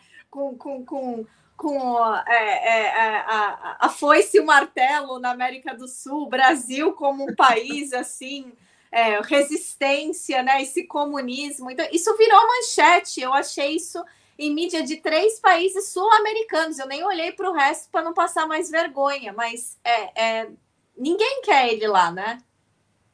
É. O, é, exatamente, ninguém quer, né? Ninguém, ninguém te convidou mesmo, então você não precisa vir. Kaique Butler tinha a comunicóloga da POC, Bo Francineide. Foi, eu lembrei da Bo Francineide. Olha aqui quem está aqui, Andréia Truz. Bom dia, Andréia. Que bom, que bom que você apareceu aqui. Beijo para você. É, e aí, deixa eu ler aqui o Robson Leal. Jô Soares foi a segunda vítima do fascismo moderno no Brasil. O primeiro foi Clodovil Hernandes. O programa Pânico tirou o fascista do armário para não voltar mais. Precisamos falar sobre isso. É verdade. Outro dia eu dava uma aula justamente sobre sátira. E, enfim, meus alunos foram assim unânimes em, em, em justamente falar que o pior, a pior comédia no Brasil é o Danilo Gentili. Opinião dos meus alunos, achei interessante. O Marcos Aristides disse: o Xangô foi escrito diretamente em inglês. Então, obrigada, que eu não sabia dessa informação. É, Natália, vamos falar agora um pouco sobre a recessão econômica no Reino Unido, né? Tá difícil aí a vida, como tá aqui? Olha, Daphne, tá é, não é nem engraçado isso, mas está mesmo, né? Segundo o Banco da Inglaterra, né, o Reino Unido entrará em cinco trimestres consecutivos de recessão, com o PIB né, caindo até 2,1%. E isso não é somente, ah, mas é o, o, o, as pessoas, né, os gringos vão ficar mais pobres, etc. Não, a gente está falando da classe trabalhadora, Sim, né, claro. né, que que está justamente passando muita dificuldade, dificuldade do tipo, né? Nós já temos mais de 40% da população esse ano, né, segundo estatísticas oficiais, que está, né, diminuindo, né, o seu consumo de comida, sua compra de comida para pagar contas básicas segundo, é, por conta desses aumentos abusivos de energia que não tem a ver diretamente com a guerra da Rússia, viu, gente? Isso não, não tem a ver com Ucrânia, não tem a ver com Putin. Isso tem a ver justamente com esse. É, é, é, com o fato das empresas serem privatizadas e estarem querendo né, ganhar, lucrar em cima de uma crise generalizada do mundo, né, com esse declínio do capitalismo. Então, segundo né, estimativas, em média, a, uma casa tradicional do Reino Unido, né, uma, uma, uma residência simples, né, mediana do Reino Unido, vai gastar cerca de 300 libras por mês em energia. É, lembrando que o salário mínimo aqui mensal, mais ou menos, assim, depois de imposto, é uns, mil, é uns 1.200 pounds, é 1.200 libras. Então, tipo, é um valor muito considerável, é um valor assim muito alto, é, porque tudo está subindo por causa dessa recessão, por causa dessa economia estagnada e do, das taxas de inflação serem é, é, a, as maiores né, dos últimos 50 anos, né, com o Reino Unido chegando a bater né, quase 15% de taxa de inflação, é, tudo está subindo, então está subindo juros de cartão de crédito. Na pandemia, muita gente se endividou com cartão de crédito aqui. Por quê? Porque muita gente né, não estava trabalhando, muita gente não entrou na, no, no, no, naquele programa que o governo fez de pagar 80% dos salários. Na verdade, fez uma parcela é, é, mais ou menos assim, metade da classe trabalhadora só teve acesso a essas benesses. É, os pessoas que eram autônomos, né? Muitos deles não tiveram, né, uma ajuda considerável porque você tinha, você ia receber um, um dinheiro do governo que era relativo ao seu último ano de lucro. Então, se você teve um ano ruim, aquilo não ia, né, refletir na renda que o governo ia passar para você e que você tem que pagar de volta, né? Nada é dado, tudo vai ser pago novamente para o governo. Então, assim, muitas dessas coisas, né, é, o pessoal já estava, né, com esse cinto apertado. Aí Brexit, né, que aumentou o custo de alimento, aumentou é, falta mão de obra, falta é, é, infraestrutura, então os serviços acabaram se tornando mais caros, então virou tipo uma bola de neve. E enquanto isso, lembrando que Boris Johnson ainda é o primeiro-ministro, né? Banco da Inglaterra faz esse anúncio, todo mundo entra em pânico aqui no Reino Unido, porque já estão falando que o índice de desemprego pode chegar a 6,5%, o que seria o índice mais alto né, desde 1990. Ou seja, né, estamos voltando praticamente né, à era Thatcher, né, aquele começo né, do, do, do, dos anos 90, quando as pessoas estavam sentindo na pele né, todas aquelas privatizações, aqueles cortes né, dos empregos, quando as cidades começaram a desaparecer, né, as cidades operárias começaram a desaparecer, é, quando várias regiões do Reino Unido começaram a ter um problema muito sério com é, pobreza, é, desigualdade, é, aumento do uso de drogas, né, aqui na Escócia principalmente. Então, assim, a gente está vendo tudo isso, né? O, o, Reino Unido está voltando justamente a essa era Thatcher. Aí a gente lembra, né, que ainda estão acontecendo, né, as prévias. Né, da, da, das eleições dos conservadores, né, para quem vai ser o próximo primeiro-ministro. E o que que esses dois candidatos, né, estão fazendo? O que, que o Rich Sunak e a Liz Truss estão fazendo? Se agarrando quanto podem, né? Como se fosse não, a tábua salva-vidas na memória da Thatcher. Eles estão lutando para quem vai ser o mais conservador, old school, horrível, né? Da, da, da, da é, é, é, é fazendo uma alusão à era Thatcher atualmente. Então você tem, é, é, enquanto eles estão usando né, desses artifícios, o povo está passando fome. Aí agora, hoje, eu até descobri uma coisa que me deixou meio assim, com medo, assim, meio receosa, que o Rishi Sunak, né, que é um do, do, dos candidatos né, para ser primeiro-ministro, ele falou que se é, eleito, ele vai querer desenvolver um programa para colocar pessoas que são muito críticas ao Reino Unido, que não gostam do Reino Unido, que fazem trabalhos contra o Reino Unido, em um campo de reeducação.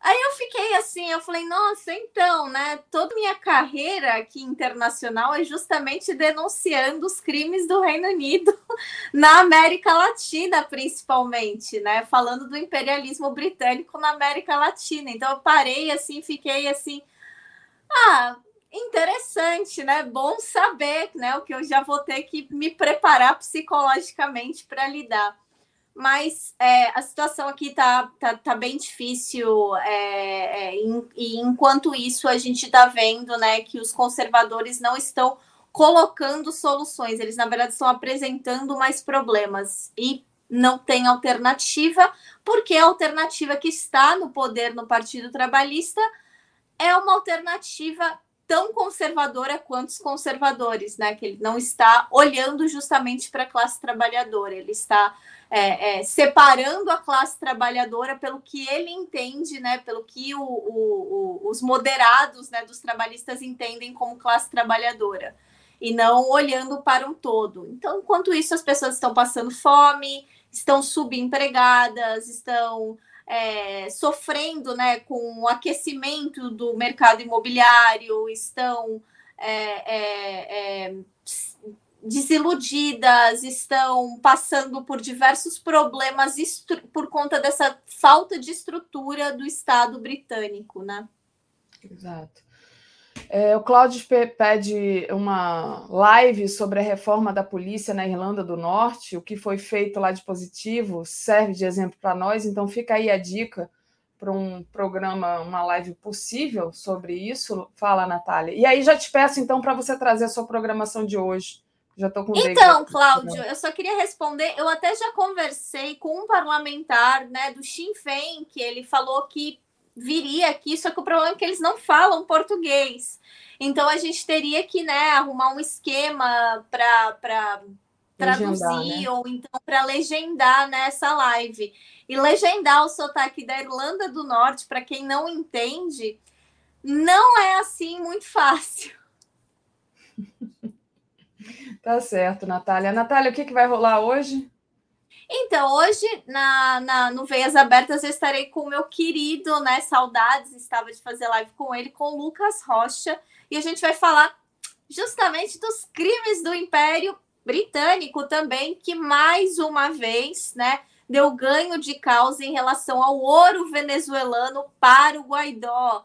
Então, é, é, a Venezuela continua, e agora não tem só isso, tem mais coisas, né? A Venezuela continua sendo roubada né, pelo, pelos impérios né, do mundo. É, a gente também vai falar dessa posse né, do Petro, de toda a esperança que tem em torno disso. E claro, né? Como a América Latina está vendo né, essa visita da Nancy Pelosi na China, porque né, o Evo Morales já fez é, é, umas declarações sobre isso. A gente está vendo né, várias figuras da esquerda latino-americana se moverem né, e falarem, né? Olha, é, isso aí é mais uma manobra do império para tentar né, é, é, oprimir, continuar oprimindo o sul global, só que a gente não vai aceitar mais isso. Então, né, hoje nesse clima né, de, de, de, de muito de fanon, né, aquela coisa né, do, do é, não existe né, entre opressores e, e, oprimidos, tudo se resolve pela força. 10 horas da manhã, eu e Lucas Rocha aqui ao vivo. Valeu, Natália. Obrigada. Beijão. Gente, deixa eu agradecer ao Lúcio Raezer, que diz Jô, voz solitária na Globo contra o golpe de 16, e trazer aqui David Bacelar. Bom dia, David. Tudo bom? Bem, bom dia, Daphne. Bom dia a todas e todos que estão aqui conosco no Bom Dia 247. Desculpa, David, demorei um pouquinho aqui para te trazer, mas era importante. É, acabei me atrasando com o Brian, né? E, mas era importante ouvir o que ele tinha a falar. Peço para você comentar aqui é, essa matéria, né? Então, a gente, a Petrobras anunciou nessa quinta-feira, dia 4, né? A redução do preço do diesel na refinaria, começa a vigorar hoje, sexta-feira. E aí eu queria saber qual, é, se isso terá algum impacto na bomba e qual é o efeito disso para o trabalhador brasileiro e para a inflação, né, que está terrível aqui, assim como no Reino Unido, como a Natália explicava.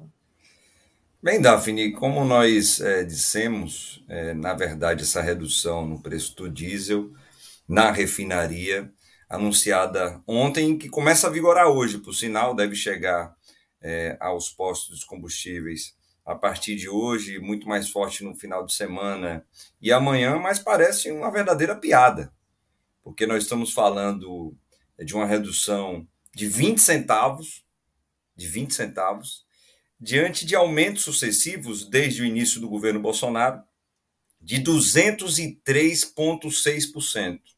Então, cá para nós, né? O que é 20 centavos no preço do litro do diesel, que hoje está mais caro do que o litro da gasolina. Nunca na história desse país, parafraseando aqui o presidente Lula, isso tinha acontecido, do diesel ele ficar mais caro do que a gasolina. Então, sinceramente, 20 centavos não serve para absolutamente nada. O Bolsonaro, na verdade, ele faz esse anúncio, que é um anúncio mais eleitoreiro, tentando atingir principalmente essa parcela, né, desse núcleo muito é, forte ali dele, que é dos caminhoneiros, mas que está rachado, por sinal, e aqui mandar um abraço para o companheiro Chorão, que está conosco nessa luta contra o PPI, contra o governo Bolsonaro e para o preço justo dos combustíveis aqui no Brasil. Então, na verdade, ele tenta ludibriar a população, mas o povo vai perceber que isso chegará na bomba, lá no posto, onde a pessoa abastece, onde o caminhoneiro abastece, que 20 centavos não serve para absolutamente nada. Até porque estamos falando, como disse, do litro do diesel que já ultrapassa R$ reais em boa parte dos estados é, do nosso imenso Brasil continental. Então, é mais um anúncio eleitoreiro, Daphne. Ele não engana ninguém e provavelmente perca a eleição em primeiro turno, e esse é o trabalho que nós devemos fazer, né? De contra a mentira como essa, que é uma fake news, a gente falar a verdade, mostrar a verdade para a população brasileira. Foi bom você falar nisso, né? Porque de fazer esse trabalho de esclarecimento, né? E que ele não engana ninguém, mas saiu nas pesquisas essa semana, é, David, que muitos brasileiros ainda acreditam que o Bolsonaro está fazendo o que pode, inclusive para tentar baixar o preço dos combustíveis. Está lá esse dado na pesquisa, né?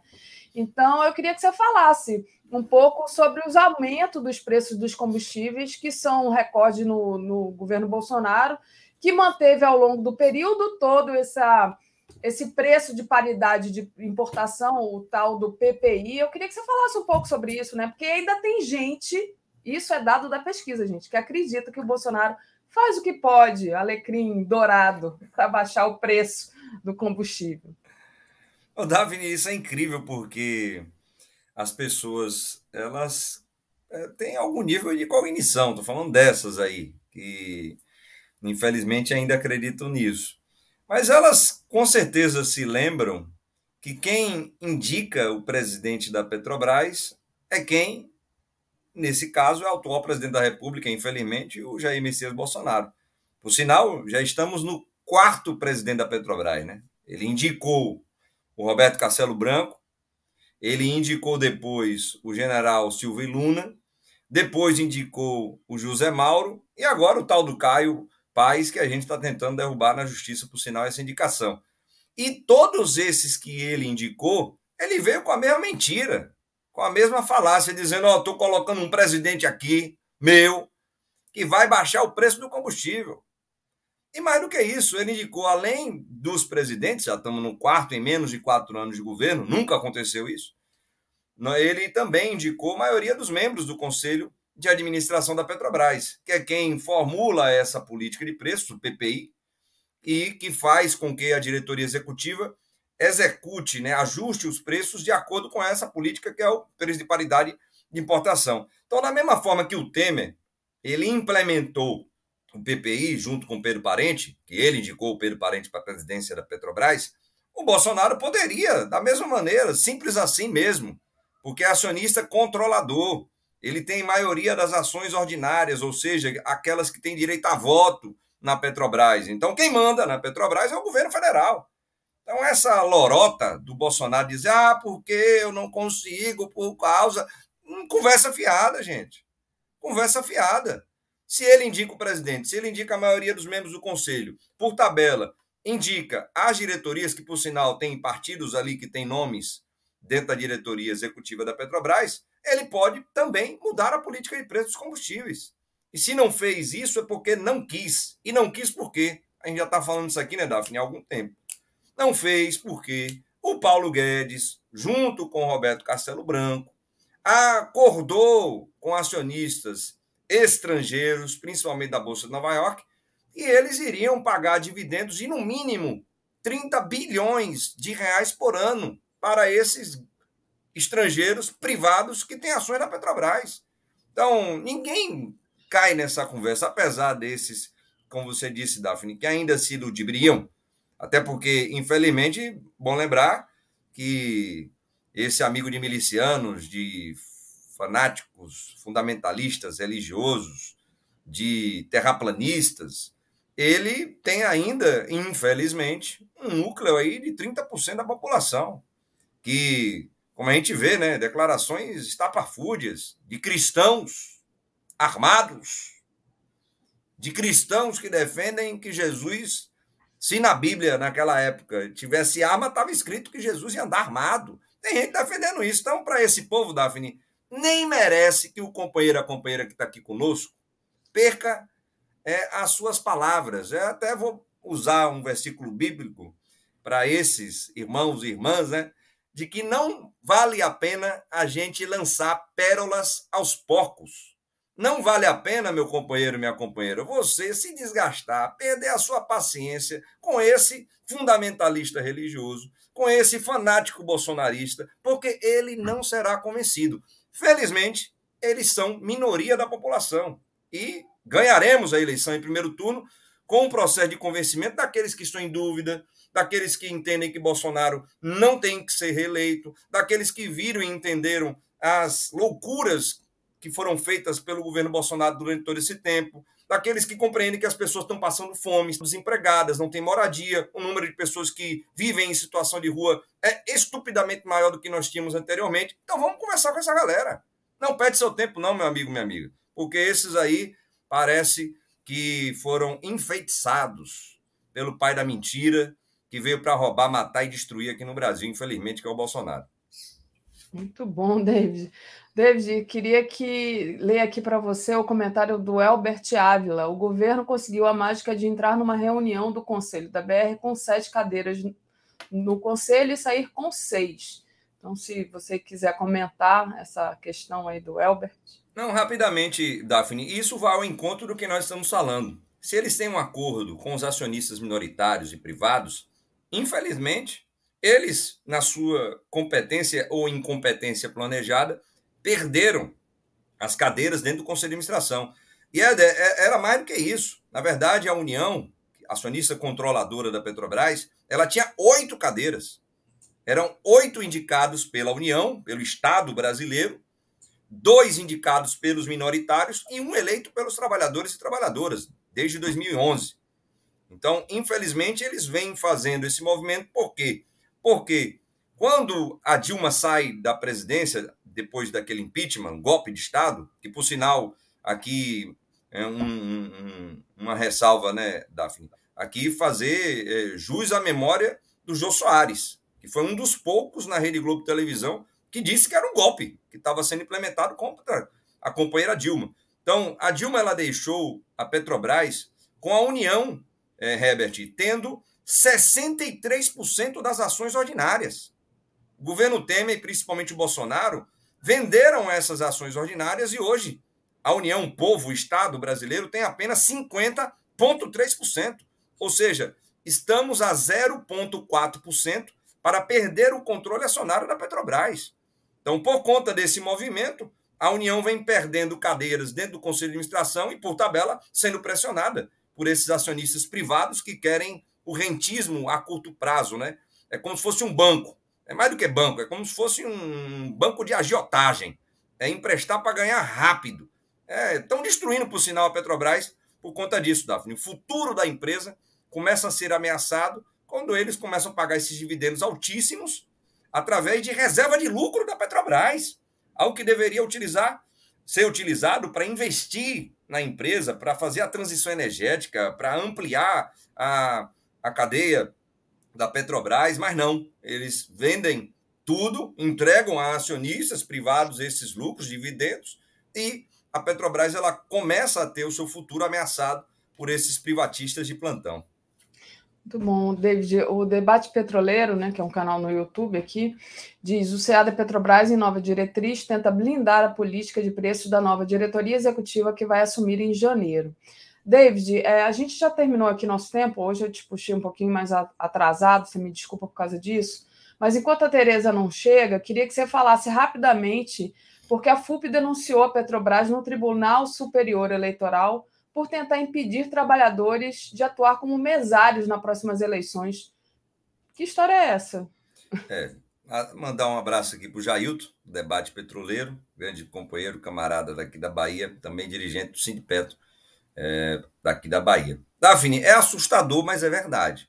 Não é por acaso que nós é, aprovamos um manifesto da categoria petroleira em defesa da democracia em defesa das eleições e pelo respeito ao resultado das urnas. Não é à toa.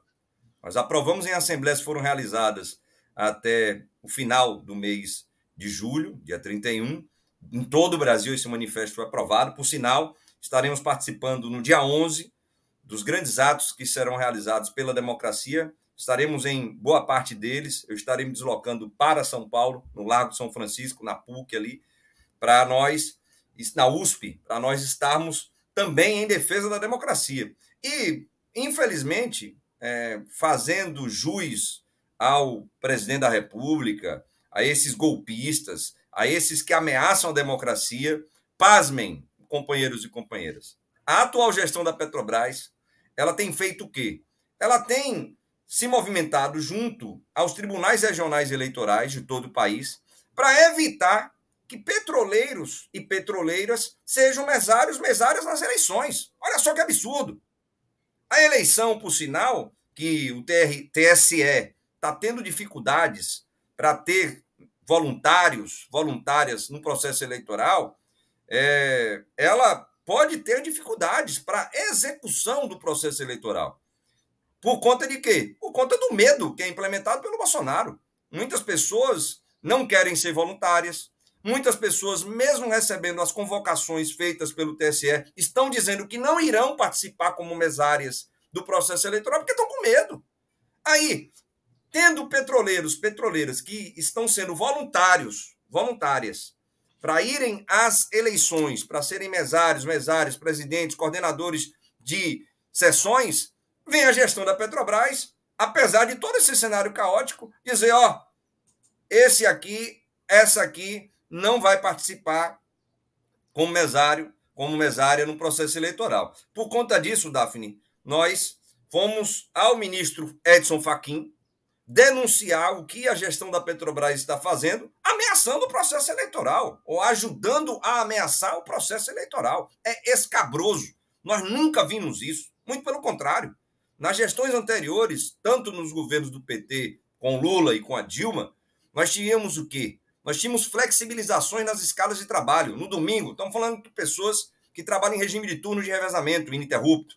Então havia flexibilização de que forma? Aquele que iria chegar, chegava mais tarde para ele poder votar, e aquele que iria sair, sair mais cedo para ele também poder votar. Havia essa flexibilização, agora não. A gestão está dizendo, ó, essas pessoas não poderão participar por conta do nosso baixo efetivo, por conta das unidades estarem em situações críticas. Ó, cara pálida, faça concurso público.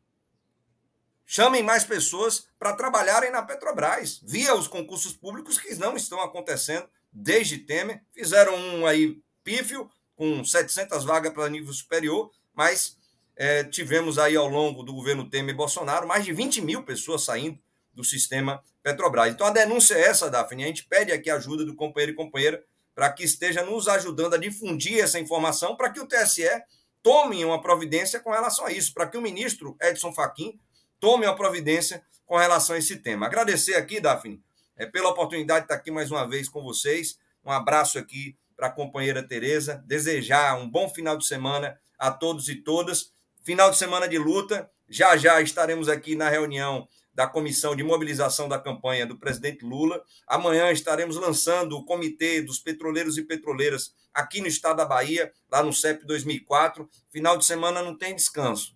Final de semana agora é para fazer campanha, para estar nas ruas, dialogando com as pessoas, mas, como disse, não perca seu tempo com fanático bolsonarista. Não lance pérolas aos poucos. Um beijo, Daphne.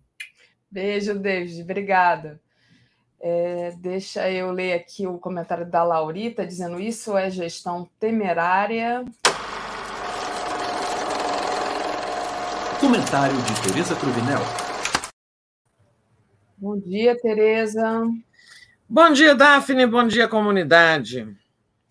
Pois é, David falando aí do, das pessoas né, que não podem ser mesários nesse país, eu lembro do tiro tubo, né? Tiro tubo, que mundo é esse, né? Que se a gente estivesse em coma agora e acordasse completamente diferente de 10 anos atrás. Queria que você falasse um pouco da, do Jô Soares, né, Tereza? É, não sabia que você tinha trabalhado com ele na Globo, então passo para você falar um pouco sobre o Jô Soares, porque é importante. Deixa eu só trazer aqui é, Douglas Teodósio. Tereza, poderia falar das meninas do, do Jô e por que saiu? Sim, pois é, é. o primeiro, assim, minha manifestação de pesar é sempre que se perde um grande artista, é, a cultura perde o Jô Soares cumpriu, né, jogou um papel muito importante no humor, no jornalismo, na literatura, né, escreveu livros, é uma pessoa muito rica intelectualmente, então assim é sempre uma perda, é, mesmo com a idade, aliás, tinha 84 anos, tem gente que vive mais, né? Mas é uma pessoa que marcou muito um certo período é, da televisão brasileira, né? Ele teve durante muitos anos, ele foi o fim de noite de todos os brasileiros, né? Programa de muita audiência, muito inteligente, né? Ter bom humor, falar de todas as coisas, sempre antenado com a, a história do Brasil, né? Independentemente das posições que tenha tomado. É, eu acho que a última tomada de posição política importante do Jô foi é, já em 2016, pouco antes de ele encerrar né, sua carreira na TV Globo, é, na televisão brasileira, ele criticava o, o golpe do impeachment contra Dilma, né? E era uma voz ali solitária. Mas é, na ditadura é, e mesmo na transição, ele era um crítico. Tinha um quadro, né? Que eu é, não me lembro o nome, o Sebas? É, Sebastião, Sebastião, o último exilado em Paris. Pois é, aquilo era muito engraçado, né? O, o sujeito era paranoico, ele tinha vontade de voltar para o Brasil, é, mas tinha medo, né? Porque das coisas que aconteceram, então era uma forma de ele falar de, do que havia ocorrido durante a ditadura. O cara tinha medo de ser preso, tinha medo de ser torturado, né? tinha medo daquelas coisas. Mas é, as meninas do Jô, né? Ali eu estava vendo a Globo News, a TV Globo, a TV Globo e a, Globo News recordaram, recordando muitos quadros, muitas passagens dos programas do Jô, inclusive as meninas de Jô, um, do Jô, um quadro que durou é, 11 anos no programa dele, né? Esse quadro teve um mérito é, na questão de gênero, né? Vocês sabem, eu sou da primeira da geração das mulheres que é, ocuparam redações, tem até o livro Elas Ocuparam redação, as Redações, que é um livro ali da professora Celina, da Fundação Getúlio Vargas, sobre as primeiras mulheres que ocuparam posições de destaque na mídia brasileira. Então, estamos lá, eu, Miriam Leitão, Cristiana, é, mais um outro grupo lá, mais algumas. É, então, ainda em 2005, já era um pouco diferente. É, esse livro trata aí dos anos 80, né, quando nós passamos a ter a ocupar papéis relevantes na mídia, né, de colunistas, de comentaristas, né, é, de repórteres especiais e tal. Esse livro que eu estou falando, elas ocuparam as redações, do qual eu sou uma das personagens mas a, a, a iniciativa do Jô foi de comentar a crise política de 2005, a chamada crise do mensalão, né? É, com um quadro, é, num quadro em que ele reunia quatro jornalistas, né? E só mulheres. E, então, isso foi importante para a afirmação de mulheres no jornalismo, né? Você, ele, ele entender que ele, que ele estava elegendo entre os melhores quatro mulheres, né? Quatro jornalistas políticas, né? A crise era do mensalão, né? Chamado mensalão. É, Lula tinha tomado posse em 2003, depois de uma eleição consagradora, né? Em 2003 a mídia estava assim ainda muito reverente, muito intimidada, porque o, homem era muito forte, né? tinha, sido ele, tinha sido eleito assim naquela é, grande, digamos, mobilização de massas, né? naquele, sabe, aquela grande esperança que ele despertava de um Brasil diferente. Em 2004 as coisas começam, sabe? As, as relações entre a mídia e o Lula estão muito ruins, né? Tem até aquele episódio que eu conto é, que eu fiz um jantar com Lula e 22 jornalistas para é, estabelecer ali um fluxo de conversa melhor e fui muito atacada, né? Isso foi em 2004 e em 2005 explode o chamado mensalão, né? A entrevista do, do Roberto Jefferson a Renata Lopretti na Folha de São Paulo, dizendo que o PT pagava uma mesada de 30 mil para deputados votarem com o governo, né? e isso leva assim, a, a, ao massacre do PT, né? É, inclusive tentativas de, de, de impeachment do Lula, né? É, isso depois é esse assunto é julgado em 2012, a chamada ação penal 470, e aí são condenados o Zé Dirceu, o José, o José Genuíno, o Delúbio e tantos outros petistas, né? É, e também não petistas.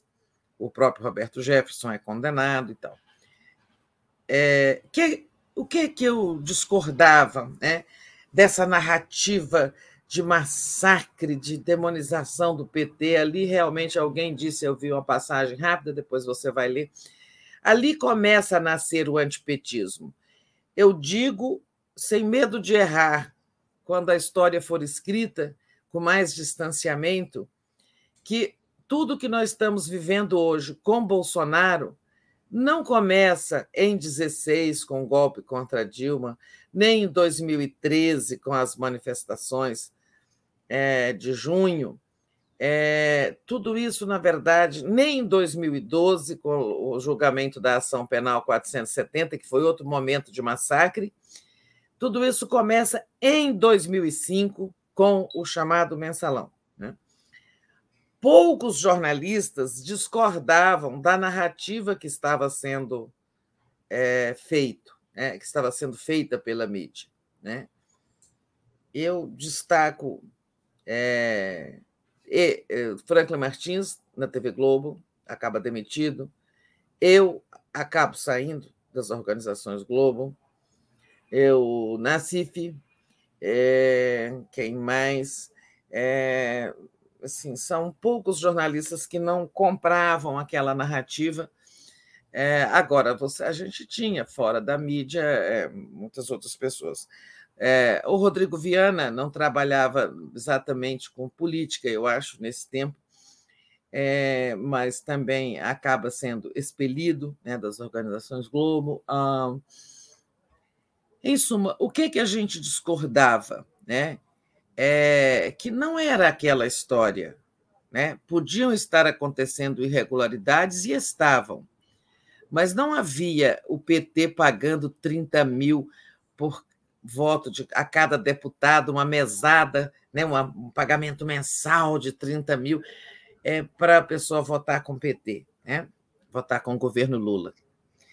É, a gente dizia o seguinte, né, que havia um sistema político de financiamento de campanhas eleitorais, né, e, e que é, esse sistema político é que estava errado, o PT estava sendo vítima do mesmo sistema político que sempre vigorou com outros presidentes, né? de ter que o, o partido do governo ter que buscar dinheiro para com as empresas, com as empresas, é o mensalão que leva ao fim do financiamento empresarial de campanhas. E hoje nós temos financiamento público, né?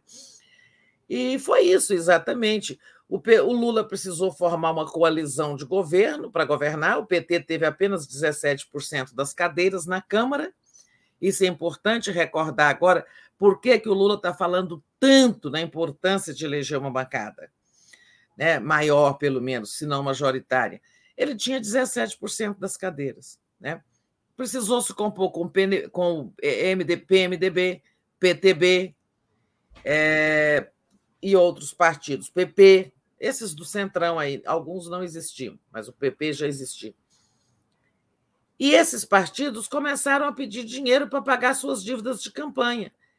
E o, o Delúbio, que era o tesoureiro, começa a procurar dinheiro. Primeiro faz um empréstimo no Banco Rural, depois começa a arranjar um, um, um esquema com o Marcos de, o Valério. Né?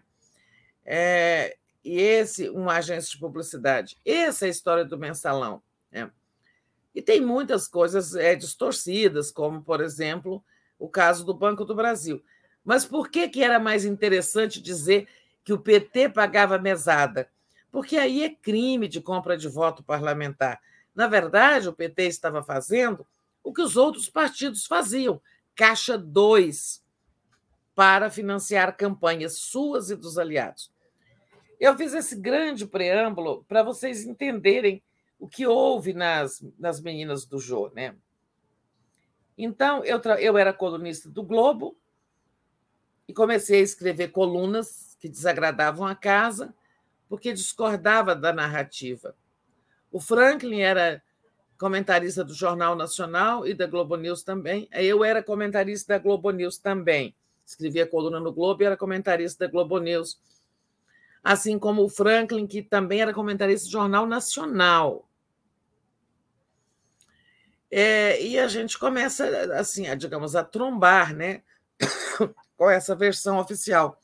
No início, é claro, você tenta se equilibrar, procurar ali uma forma né, mais sutil de dizer as coisas e tal, mas vai chegando um ponto insustentável. Mas bem no começo do, do, do escândalo do mensalão, o Jô Soares quer entrar no assunto, né? que era o assunto do momento, o grande assunto. Finalmente vamos derrubar este Lula, né? E vamos botar esse PT para fora do governo, né? E então o mensalão vem como uma luva para todos que não estavam, sabe, não tinham engolido, mas tinham assimilado a força a vitória do Lula em 2002. Aí, quando vem um escândalo de corrupção para o partido que se dizia o mais ético, né, o partido que não tolerava corrupção e tudo mais, o PT sempre foi muito intransigente, muito denunciador de escândalos alheios. Aí vem como uma luva né, para construção de uma situação que pudesse levar ao impeachment de Lula e a derrota do PT. Aquilo que é feito em 2016 foi tentado em 2005, né, sem êxito, porque a Dilma se tornou muito impopular, mas o Lula não, né? Então, assim, eles não encontraram condições para fazer um impeachment do Lula. O Jô Soares ele quer entrar no assunto e ele resolve convidar é, jornalistas para fazer um quadro com ele, que na verdade nem tinha esse nome. Quem acaba dando esse nome às meninas do Jô é quem acaba é o Zuenir Ventura, numa coluna que escreveu no Globo, com o título As Meninas do Jô, e aí virou o nome do quadro, né? Esse quadro que durou 11 anos, né? Mas eu fiquei muito tempo, já é pouco tempo, já vi as pessoas perguntarem por que eu saí, né? Então ele convidou a mim e Cristiana Lobo, que éramos as comentaristas da Globo News. Globo News não tinha assim essa profusão de comentaristas. É, tinha três, basicamente: Cristiana, Franklin e eu. Né? Sendo que o Franklin entrava menos porque ele era comentarista do Jornal Nacional. Então, na Globo News eram basicamente eu e a Cristiana. Né? ele convidou a nós duas, que éramos da casa, digamos, né? e também a Ana Maria Tarran, que era do Jornal do Brasil, tinha sido do Jornal do Brasil, que eu acho que já tinha fechado nessa época, Ana Maria Tarran e a Lúcia Hipólito, que é um cientista política, mas atuava no jornalismo também. Então, então esse era o grupo inicial dos Meninas do Jô. E, e o quadro fazia muito sucesso e tal, é, estarmos lá para discutir os, todos os dias os fatos de cada dia, porque toda semana tinha uma profusão de revelações, fulano recebeu não sei quantos milhões, não sei o quê. Né? Uma CPI já estava sendo instalada, ou já estava instalada, não me lembro. E o meu discurso é, foi se incompatibilizando, porque o, o resto da mesa né, é, começou a fazer um discurso muito antipetista e muito pouco superficial, né? muito pouco profundo. Eu, assim, não é porque ela morreu, mas assim, a Cristiana era mais factual, né? mais ah, comprometida com os fatos, e, e a, as outras eram mais antipetistas, digamos assim, e o próprio Jô. Então, aquele quadro, ele não, eu comecei a me sentir muito mal, sabe? Eu teria que. É, eu trombava no ar com algumas né, divergências sobre a interpretação dos fatos que estavam acontecendo, às vezes trombava com o próprio Jô, né? E, e eu não me sentia honesta em corroborar aquele discurso sabe, coisas assim, tá, os petistas agora que se corromperam estão se lambuzando de tomar vinhos caros, de tomar fumar charutos cubanos, é, essa lambança toda.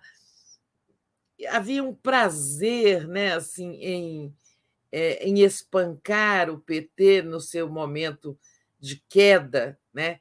Porque é muito duro um partido que foi o campeão da ética de repente estar, né, é, ser flagrado num esquema que sempre combateu. Na verdade, foi isso que aconteceu em 2005. O PT fez um caixa 2 com Marcos Valério Delúbio para sustentar as campanhas, pagar dívidas de campanha de 2005, de 2002, né? e as da campanha municipal de 2004. Só o Roberto Jefferson, o Roberto Jefferson denunciou o PT porque ele não recebeu 20 milhões para financiar a campanha do PTB em 2004 a prefeitos, né, campanha municipal. Em suma, é, já não me lembro tantos detalhes, mas é, era uma situação muito desconfortável. E eu tentava dizer isso. Olha, gente, esse sistema político sempre existiu. Outros presidentes também governaram precisando de maioria e seus partidos também faziam caixa dois. Ou quem não acha que o PFL e o PSDB tinham caixa dois nas campanhas do, da era Fernando Henrique e outros tantos. Né? É, então, o que o PT. Aliás, o Lula disse essa frase: o PT não fez nada que outros partidos não tenham feito. Né?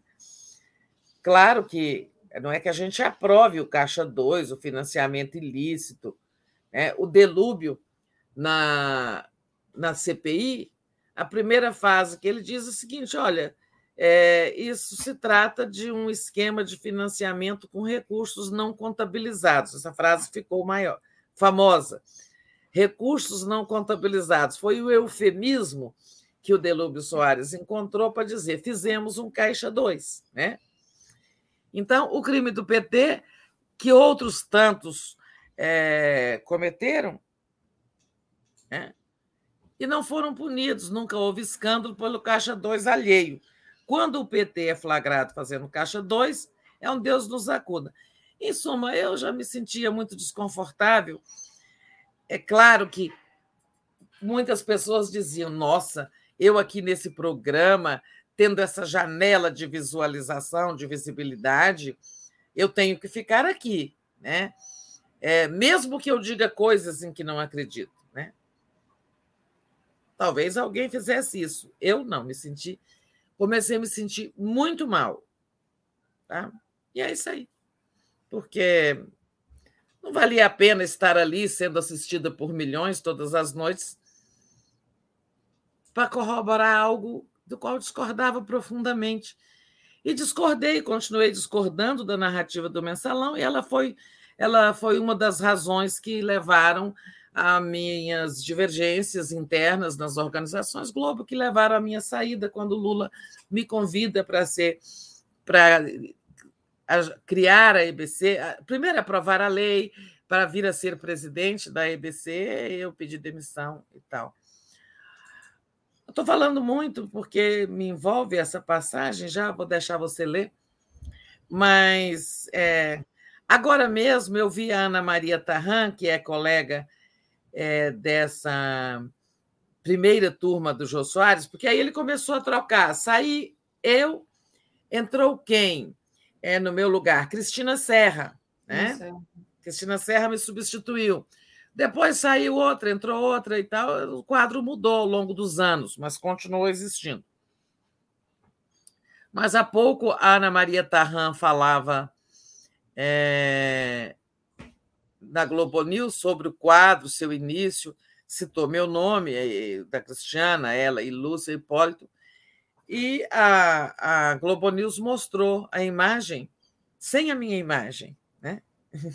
Eu dei um Google aqui de curiosidade, Tereza, para procurar e não achei nenhuma imagem sua ligada à menina do Jô. Engraçado, né?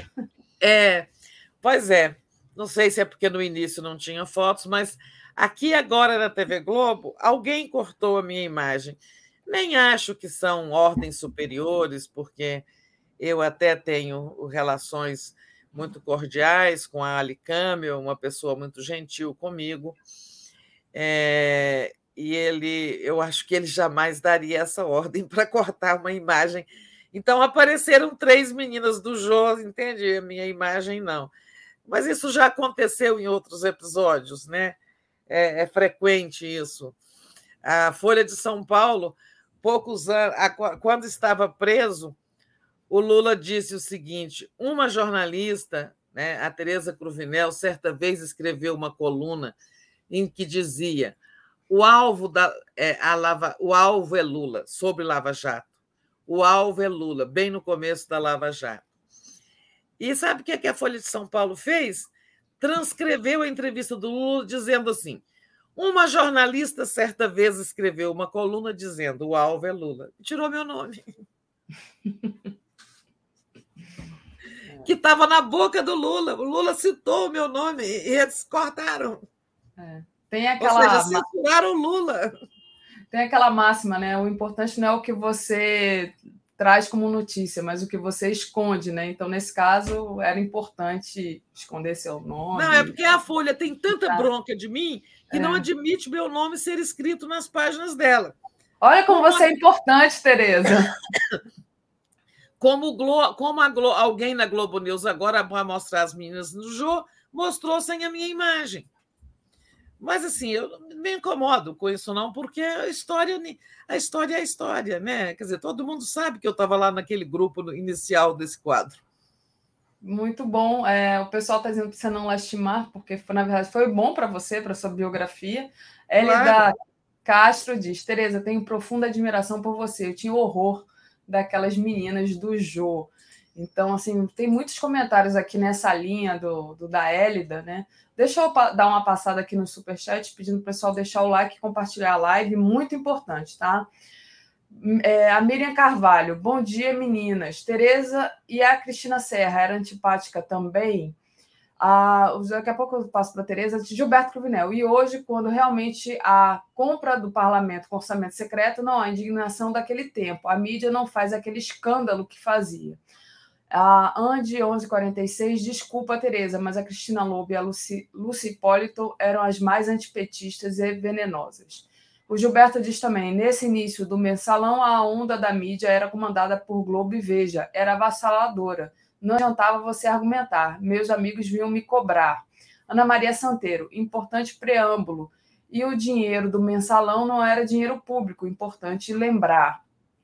A Rosângela Pinheiro diz: Tereza é um arquivo vivo do jornalismo político. Alberto Rodrigues, as meninas do Jô, ódio e preconceito contra o PT. Douglas Teodósio, sempre achei que sua participação e da Cristina Lobo eram um contraponto às outras mais conservadoras. É, Jô vai fazer muita falta. E o portal Fio do Tempo, se o comunismo acabar, quem é que vai levar a culpa? Diz que é uma frase do Jô o Daniel Miyagi, apesar das meninas do Jô disseminar antipetismo e as meninas terem comemorado o impeachment da Dilma, Jô foi um artista ímpar. Berta Graff, oi meninas lindas, amo o Jô, coloriu a minha infância. É... E a Rosângela, é... grande pesar no dia de hoje, bom dia meninas. É, eu falei aqui né, que eu acho que o Jô, sabe, Tereza, contribuiu muito para várias coisas na minha vida, na minha formação. Eu, eu lembrei aqui do, do personagem do, da Bofna Cineide, que transava o corpo no Manais, então essa consciência do corpo feminino.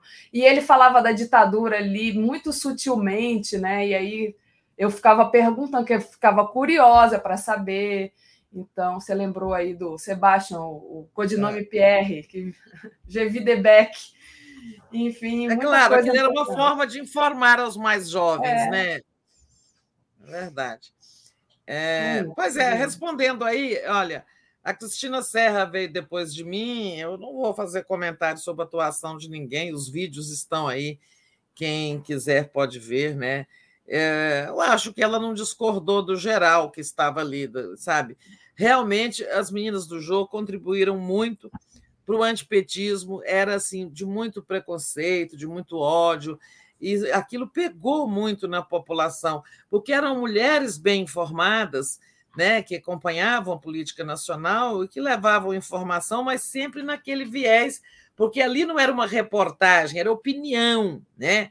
As pessoas estavam sentadas ali na mesa e com um humorista, então a coisa descambava assim, sabe? Fugia ao código do jornalismo, aos códigos digamos, ali ninguém estava fazendo uma reportagem com rigor de apuração, dizia-se o que se queria, né?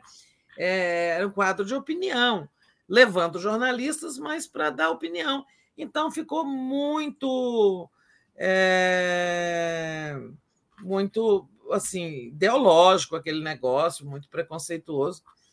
E eu saí assim. Acho que ele também não me queria lá. Teve um dia que teve uma, é, uma discussão desagradável minha com a Ana Maria Tarran, e ele, fora do ar, deu razão a ela, é, e eu achei que dava, né? É, mas foi bom ter saído, não gostaria jamais de ter ficado 11 anos fazendo Meninas do Jogo com, aquele, com aquela narrativa, sabe? Com aquela estética então... de escolhambar todo mundo e muitas vezes sem compromisso com a verdade, né? É, eu acho que teve um mérito que foi dar destaque às mulheres, mas o conteúdo não foi bom. Acho que ele se penitencia ou se, digamos, se redime né, no impeachment da Dilma. É verdade, exatamente. Viu, né? Onde aquilo tudo foi dar, foi desaguar aonde? Tereza, acho que ele estaria apoiando o Lula, acho que ele não manifestou nada, porque já estava doente, né? E acredito, mas acredito que ele estaria, se ele tivesse feito alguma manifestação hoje, seria a favor do Lula. É isso. A Miri Carvalho reclamou que eu tinha lido o superchat dela errado, li antipática, mas foi antipática que você escreveu, deve ter sido aí o corretor. Ela queria dizer antipetista. Então, não, ela não perguntava se ela era anti, eh, se era antipática, antipática sim antipetista. isso. E a Cláudia pois Barrela. É, eu, não, é, eu não vou ficar dizendo assim, eu gosto muito da Cristina pessoalmente, é, e nem vi muito o programa depois que eu saí. Vocês sabem que depois que a gente sai de um lugar, você tem que passar, se distanciar. Então, eu não fiquei vendo o programa logo que eu saí. É, aliás, eu nunca mais vi direito. Às vezes, a televisão ligada eu via. Eu nunca gosto disso, sabe? De voltar aqueles assim, lugar. Ah, eu estava ali, fica meio melancólico.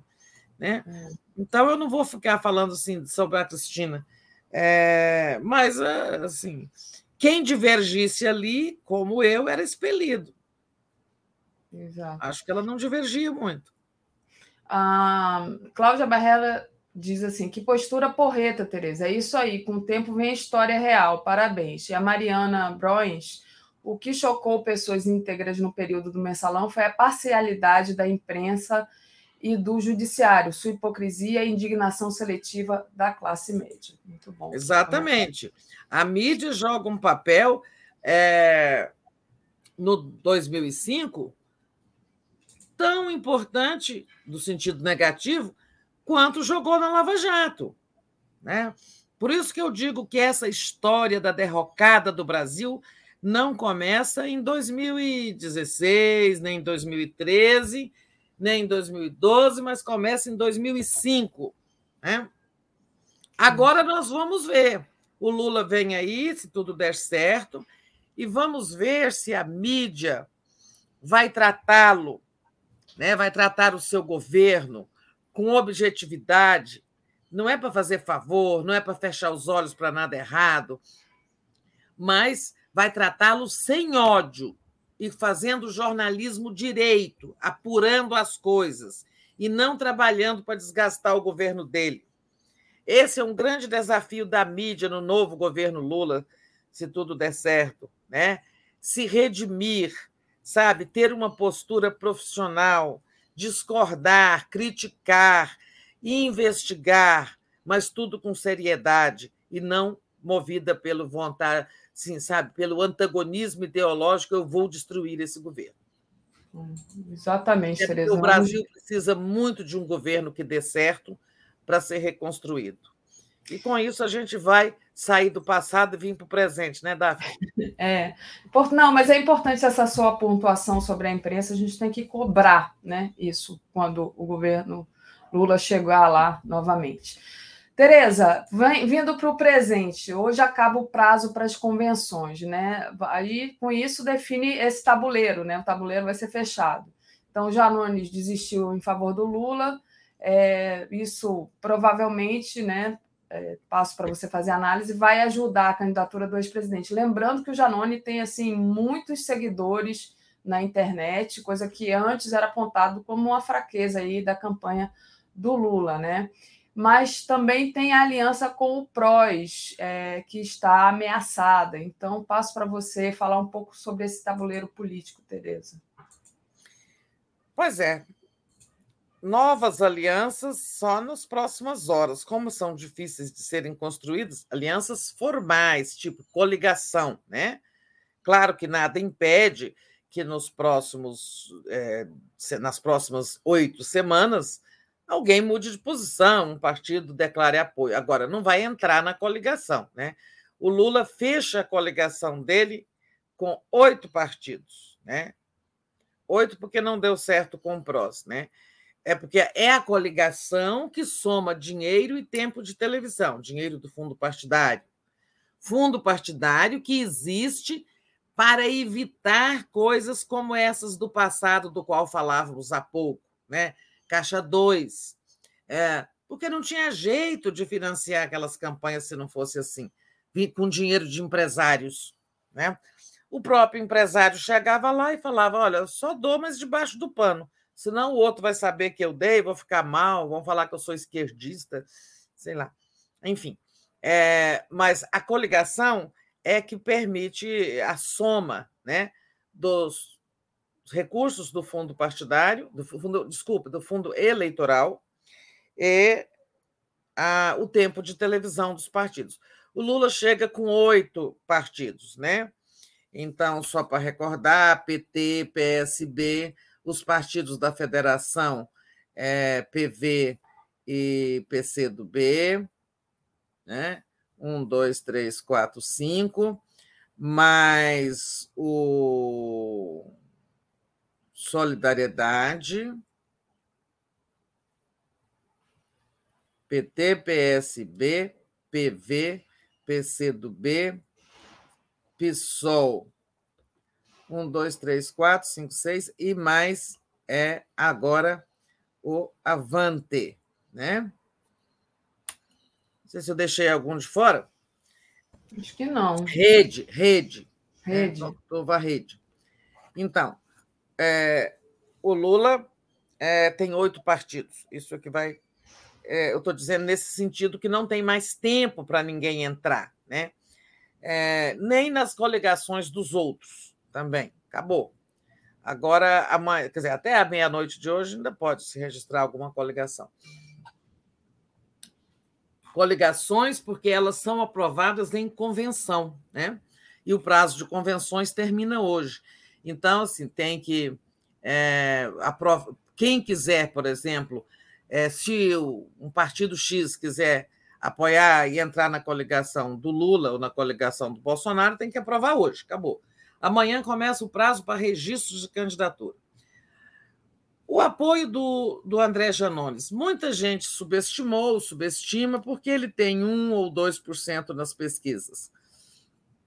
Não devemos ver apenas por aí, embora 1% não seja de jogar fora em número de eleitores.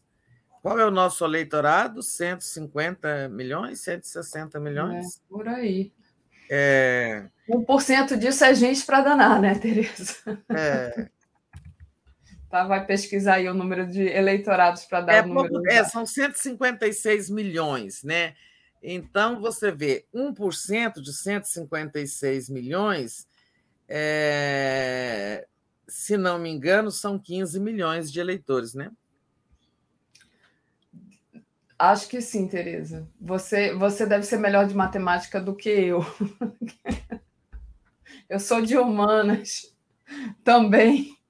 Não, é um milhão, é um milhão e 560 mil. Um né? milhão. É, eu estava fazendo 10%. Né? 10%. É, mas ninguém joga um milhão de eleitores fora, né? Se for 2%, 2% ó, em Minas, ele tem 2% no mínimo, sabe? De 2% acima, nas pesquisas só em Minas. Mas não é só isso que conta né, para melhorar, as, aumentar as chances de vitória do Lula em primeiro turno. Né? Conta o tempo de televisão e conta o simbolismo de um jovem candidato com bandeiras progressistas, com bandeiras também é, convergentes com as da esquerda, com as do PT, é, estar agora engajado na campanha do Lula, participando da coordenação da campanha, um sujeito que tem sabe, milhões de seguidores nas redes sociais, que vai atuar para contribuir para melhorar a conexão digital da campanha do Lula, né? que vai falar muito aos jovens. Lembra que a gente dizia aqui há poucos dias, analisando a pesquisa Quest, que o Lula tinha perdido uns pontos entre as pessoas de 16 a 24 anos. Tinha tido ali menos dois, se não me engano, menos três, não sei. É, alguma coisa, alguma coisa nada significativo, mas a curva, ó, jacaré fechou a boca ali. Então, é, ele vai ser importante nessa interlocução com os mais jovens. Então, achei assim da maior importância, tá? É, achei muito positivo. O Lula falou muito bem ao recebê-lo, ao acolher a proposta de que o programa de transferência de renda, que se chamará Bolsa Família, que é, vai ser a, a, a, o aprimoramento do, desse Auxílio Brasil do Bolsonaro, que vai só até dezembro. Né? E Lula disse que acolheu e que tinha muito orgulho de estar recebendo o apoio de um candidato que dedicou o mandato dele ao combate à fome e à miséria, o André Janones. E é verdade, ele se engajou muito ali durante a pandemia na defesa do auxílio emergencial para os mais pobres durante aquela crise do coronavírus. É, e, então, assim, não é ninguém estranho. Ok? Acho que muito bom. Agora, PROS deu errado. Né? Por quê? É um partido daqueles sacos de gatos é, onde tem gente que não, não, não, que disputa o comando do partido, grupos que comand, disputam o comando do partido com outros grupos, né?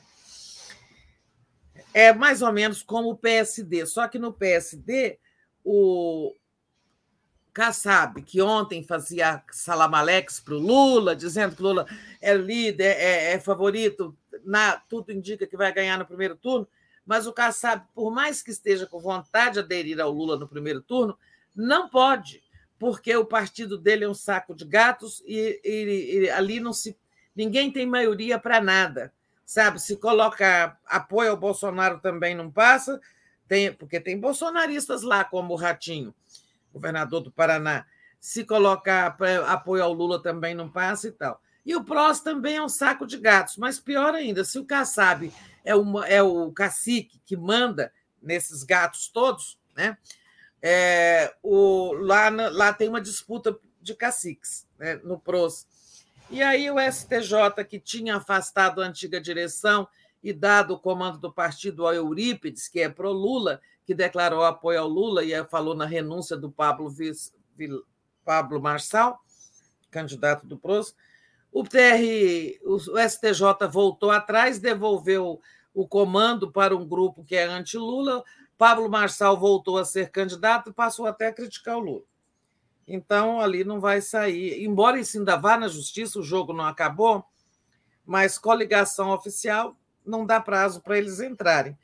Pode ser que o grupo desse Eurípides, que é o velho, um cara mais fundador do PROS, é, venha é, recuperar o comando do partido e apoiar o Lula. Mas aí já não conta tempo de televisão nem nada.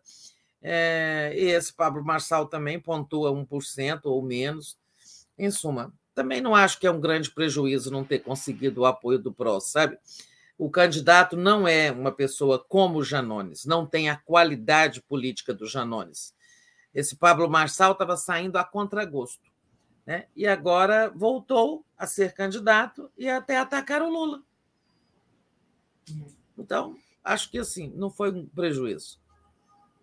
Muito bom, Tereza. Deixa eu agradecer o pessoal aqui que enviou superchat e pedir para o pessoal deixar o like, compartilhar essa live. Quem não fez ainda, faça uma assinatura solidária em Brasil247.com.br apoio e torne-se membro aí no YouTube. Márcio Doni Campos. Incômoda essa generalização das meninas do jogo como antipetistas. Havia Tereza e Cristina Serra. Comentem, por favor, Tereza. Tereza já comentou isso aqui longamente, Márcio. É, depois você volta só um pouquinho o vídeo, mas te agradeço demais aqui o superchat. Ricardo Garcês.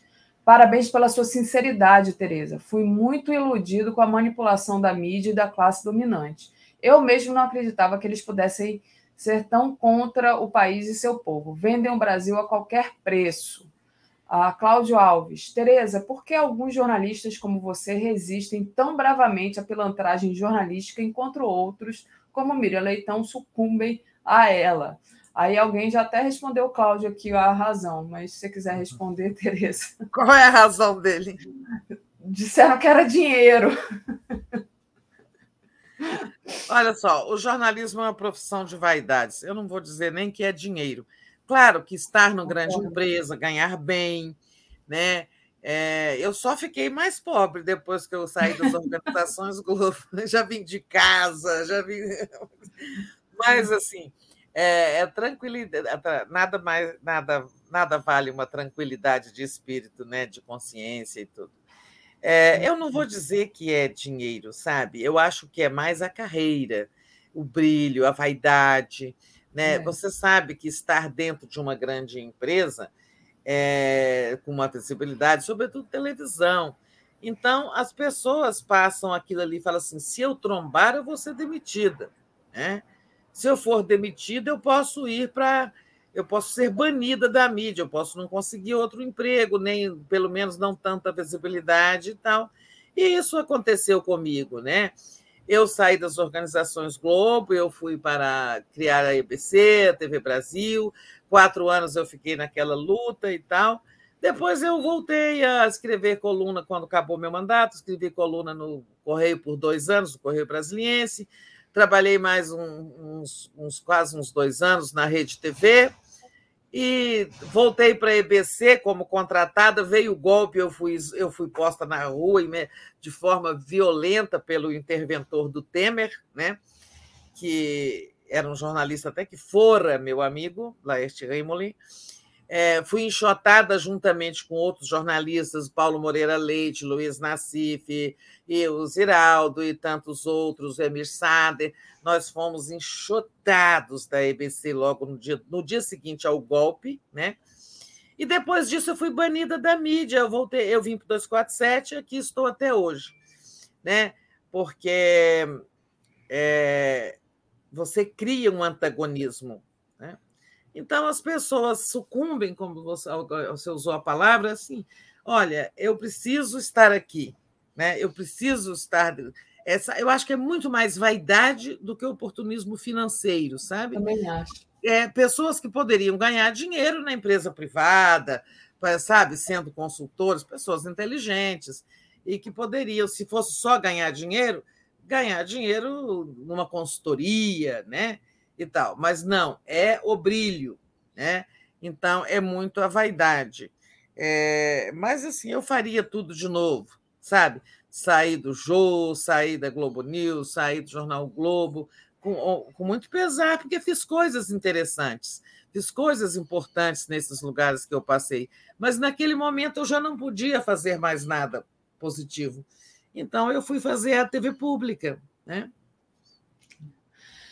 Impressionante a, o conteúdo da Tereza, gente. Eu fico assim, me sentindo privilegiada de estar aqui escutando tudo que a Tereza tem a dizer, contando todos esses detalhes, esses meandros, que a gente não tem nem ideia, né? A gente meio que intui, mas a gente não é, tem é ideia. Desses detalhes eu conto muito, não é por mim, sabe, é, Daphne? Eu conto porque isso faz parte da história política e parte da história da imprensa brasileira, a história da mídia brasileira que está involucrada com a história política, né? E é bom que as, eu vi, gostei do nosso internauta aí que falou, eu me deixei iludir, né? Ela disse. Foi ele, né? Foi o Ricardo, Ricardo Garcia. Então, eu tinha pessoas até muito próximas também com quem eu tinha discussões eh, na época do mensalão. E algumas eu convenci, outras não, porque é, era um massacre, né? Era um massacre. Vocês não sabem o que, que foi 2006, né? quando o Lula, depois do mensalão, vai disputar a reeleição com o Geraldo Alckmin. Né? E é claro que a mídia abraça a candidatura do Alckmin. O massacre ao Lula era uma coisa tenebrosa, né? tenebrosa aquela velha história que eu já contei aqui, na véspera da eleição, tendo caído um avião, a mídia passou o dia inteiro, foi mostrando o dinheiro daqueles aloprados do PT, apelido posto pelo Lula, aqueles que foram é, presos no hotel em São Paulo com 1 milhão e 700 mil porque queriam comprar um dossiê contra o Serra. Né? Erros, erros também cometidos pelo PT. Sabe, esses aí, o Lula que chamou eles de aloprados, não sou eu. Né? Porque isso era uma temeridade, isso era um absurdo. Claro que isso ia ser descoberto. Na verdade, quem ofereceu o dossiê mandou a Polícia Federal ir prendê-los. Exatamente. Exatamente. E eu, é, eu fico satisfeito. Alguém falou assim, é, Tere... Ah, eu perdi o nome aqui da pessoa que fez o comentário. Tereza, ah, foi a Rô. Tereza, você é demais. E aí eu lembro dessa, dessa questão né, de você, que foi uma pessoa, né, uma mulher que se manteve ali íntegra, a todas essas, é, é, essas tentativas, essas tentações de se dobrar né, a, ao que falava a imprensa hegemônica, né, e se manteve ali ereta e falou não isso aí não é para mim. E a história prova depois né que realmente não era não era para você e é, você sai muito maior agora de ter saído desses meninos do Jô e a Dilma também é outro exemplo né de alguém que não se dobrou que se manteve ereta então orgulho de ter essas mulheres aqui no nosso lado Tereza, então, aqui do ladinho. É. Pois é, não, eu tenho, eu tenho muito orgulho também de estar aqui, que é, no 247, com a Daphne, com a Tush, com todos, é, Gisele, com todo mundo que resiste nessa trincheira, tá? É, porque o que mais importa é estar do lado certo. Né? Agora que a Lava Jato foi enterrada, que a Lava Jato foi desmoralizada, nós estávamos aqui denunciando enquanto a mídia endeusava Sérgio Moro, né? A história nos deu razão. Então, uma parte da minha história, digamos assim, da coerência da minha história profissional é vivida aqui no 247, né? Foi aqui que eu encontrei quando as portas se fecharam, que eu fiquei banida, né, digamos, maldita né, é, é, entre os jornalistas políticos para os patrões, aqui que eu encontrei espaço, acolhimento e essa comunidade tão calorosa e tão lúcida né, para a gente continuar fazendo jornalismo de resistência. Então, também tenho muito orgulho de ter me passado de lá para cá. Muito bom, Tereza. É, e a internet não perdoa. Tereza, a gente hoje bateu um papo danado aqui, mas foi importantíssimo. A gente tinha muitas coisas para tratar. Temos quatro minutos, mas eu só porque você vamos fazer isso. este milagre, vamos. A internet não perdoa. Está aí rolando no, no Twitter uma imagem do lá do Rio, né? O Molon atacando o Lula, dizendo que o Sérgio Moro é o máximo, e o Siciliano dizendo: se você provar, né, em pé, se você provar que o ex-presidente Lula roubou um centavo, eu abro mão do meu mandato agora, assim, um siciliano defendendo o Lula. Então, é, só para é, trazer para você essa discussão do Rio, que teve uma decisão, um desfecho, né? não completo desfecho, mas um desfecho interessante ontem. Mas antes, Tereza, rapidinho, deixa eu só agradecer aqui os superchats, já passo para você. É, o tá carregando aqui, só um minutinho. Gilberto Cruvinel. Tereza, o nosso trágico monopólio da comunicação na mão de seis famílias faz o cidadão só ter acesso a um pensamento. Isso bloqueia nossa democracia. Euclides Roberto enviou aqui um apoio. Marquinhos Scala. O PROS não terá uma convenção hoje para decidir se lançará ou não candidato? O melhor do Brasil. Bato, bom dia, bato continência para Tereza. Muito nerd. Abraço, nerd. Maria Damasceno. Bom dia, Tereza e Daphne. Quanto orgulho de vocês. Obrigada, Maria. Passo para você. Se quiser falar da situação do Rio, do desfecho, ou do que você achar que era mais importante, né? Que a gente não. É, pouco tempo, então. Lá no Rio, é... o seguinte, né? Ontem a Gisele entrevistou aqui o André Siciliano, né? Exibiu no Boa Noite, e ele já estava com um discurso assim bem mais suave em relação ao uh, Alessandro Molon, dizendo que ah, ele tem direito, quer ser candidato e tal, é, e não vão é, e defender o apoio ao Freixo. Na verdade, é o seguinte: o PT não vai retirar o apoio ao Freixo, tá? Embora isso não está oficializado, mas as minhas informações dizem isso. O próprio Lula disse: não é hora de mais marola, tá? O importante é garantir a aliança nacional, Alckmin é vice, é do PSB, Se quiserem manter essa candidatura do Molon, mantenham, mas o PT vai com o André Siciliano. E o André Siciliano deu uma boa entrevista. Quem quiser ver, é só buscar o Boa Noite de ontem no YouTube. É a entrevista da Gisele. E ele. É, então, vai ser assim: o PT vai continuar apoiando o Freixo, tendo como candidato o André Siciliano. Se o PSB insistir em manter o Molon, já tirou o acesso dele ao fundo eleitoral, dinheiro. Será que ele vai fazer campanha sem dinheiro, com dinheiro próprio, ou com dinheiro dos amigos? Não sei. É, mas o certo é isso, sabe? Vai ter. A, o, o Freixo vai continuar candidato com apoio do Lula, com apoio do PT, e tentando derrotar lá para derrotar aquele Cláudio Castro, bolsonarista, fascista, aquele governador horroroso que mantém essas chacinas, manda fazer essas chacinas eleitorais lá nas comunidades do Rio, horrível, né? Fatos horríveis essas chacinas. Então, é, sabe por que, que chamam chacinas eleitorais? Porque ele, ele marca ponto com aquele povo, com aquele pessoal da direita, que inclui, inclui pobres, é claro, direita não é só de ricos, não. É que fala assim: bandido bom é bandido morto, tem que matar, né? Só que eles vão lá, matam inocentes também. Mas, olha, é, então, o Freixo tem esse desafio, né? É, qual era o outro assunto? Isso vai passar? O é, outro assunto.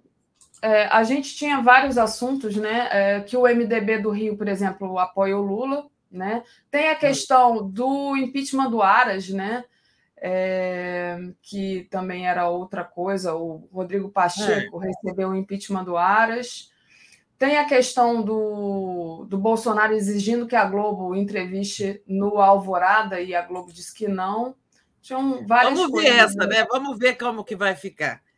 Porque Isso. ele pediu, a Globo disse que não, que ela já decidiu desde 2018 que entrevista de candidato só no estúdio. Ele vai renunciar à Globo ou ele vai aceitar ir ao Rio? Vamos ver, né? Exatamente. Tem o, o manifesto da Fiesp, da SBPC, né? E, enfim, era isso. Eu acho que, que a gente. Foi muito importante a sua fala hoje, Tereza.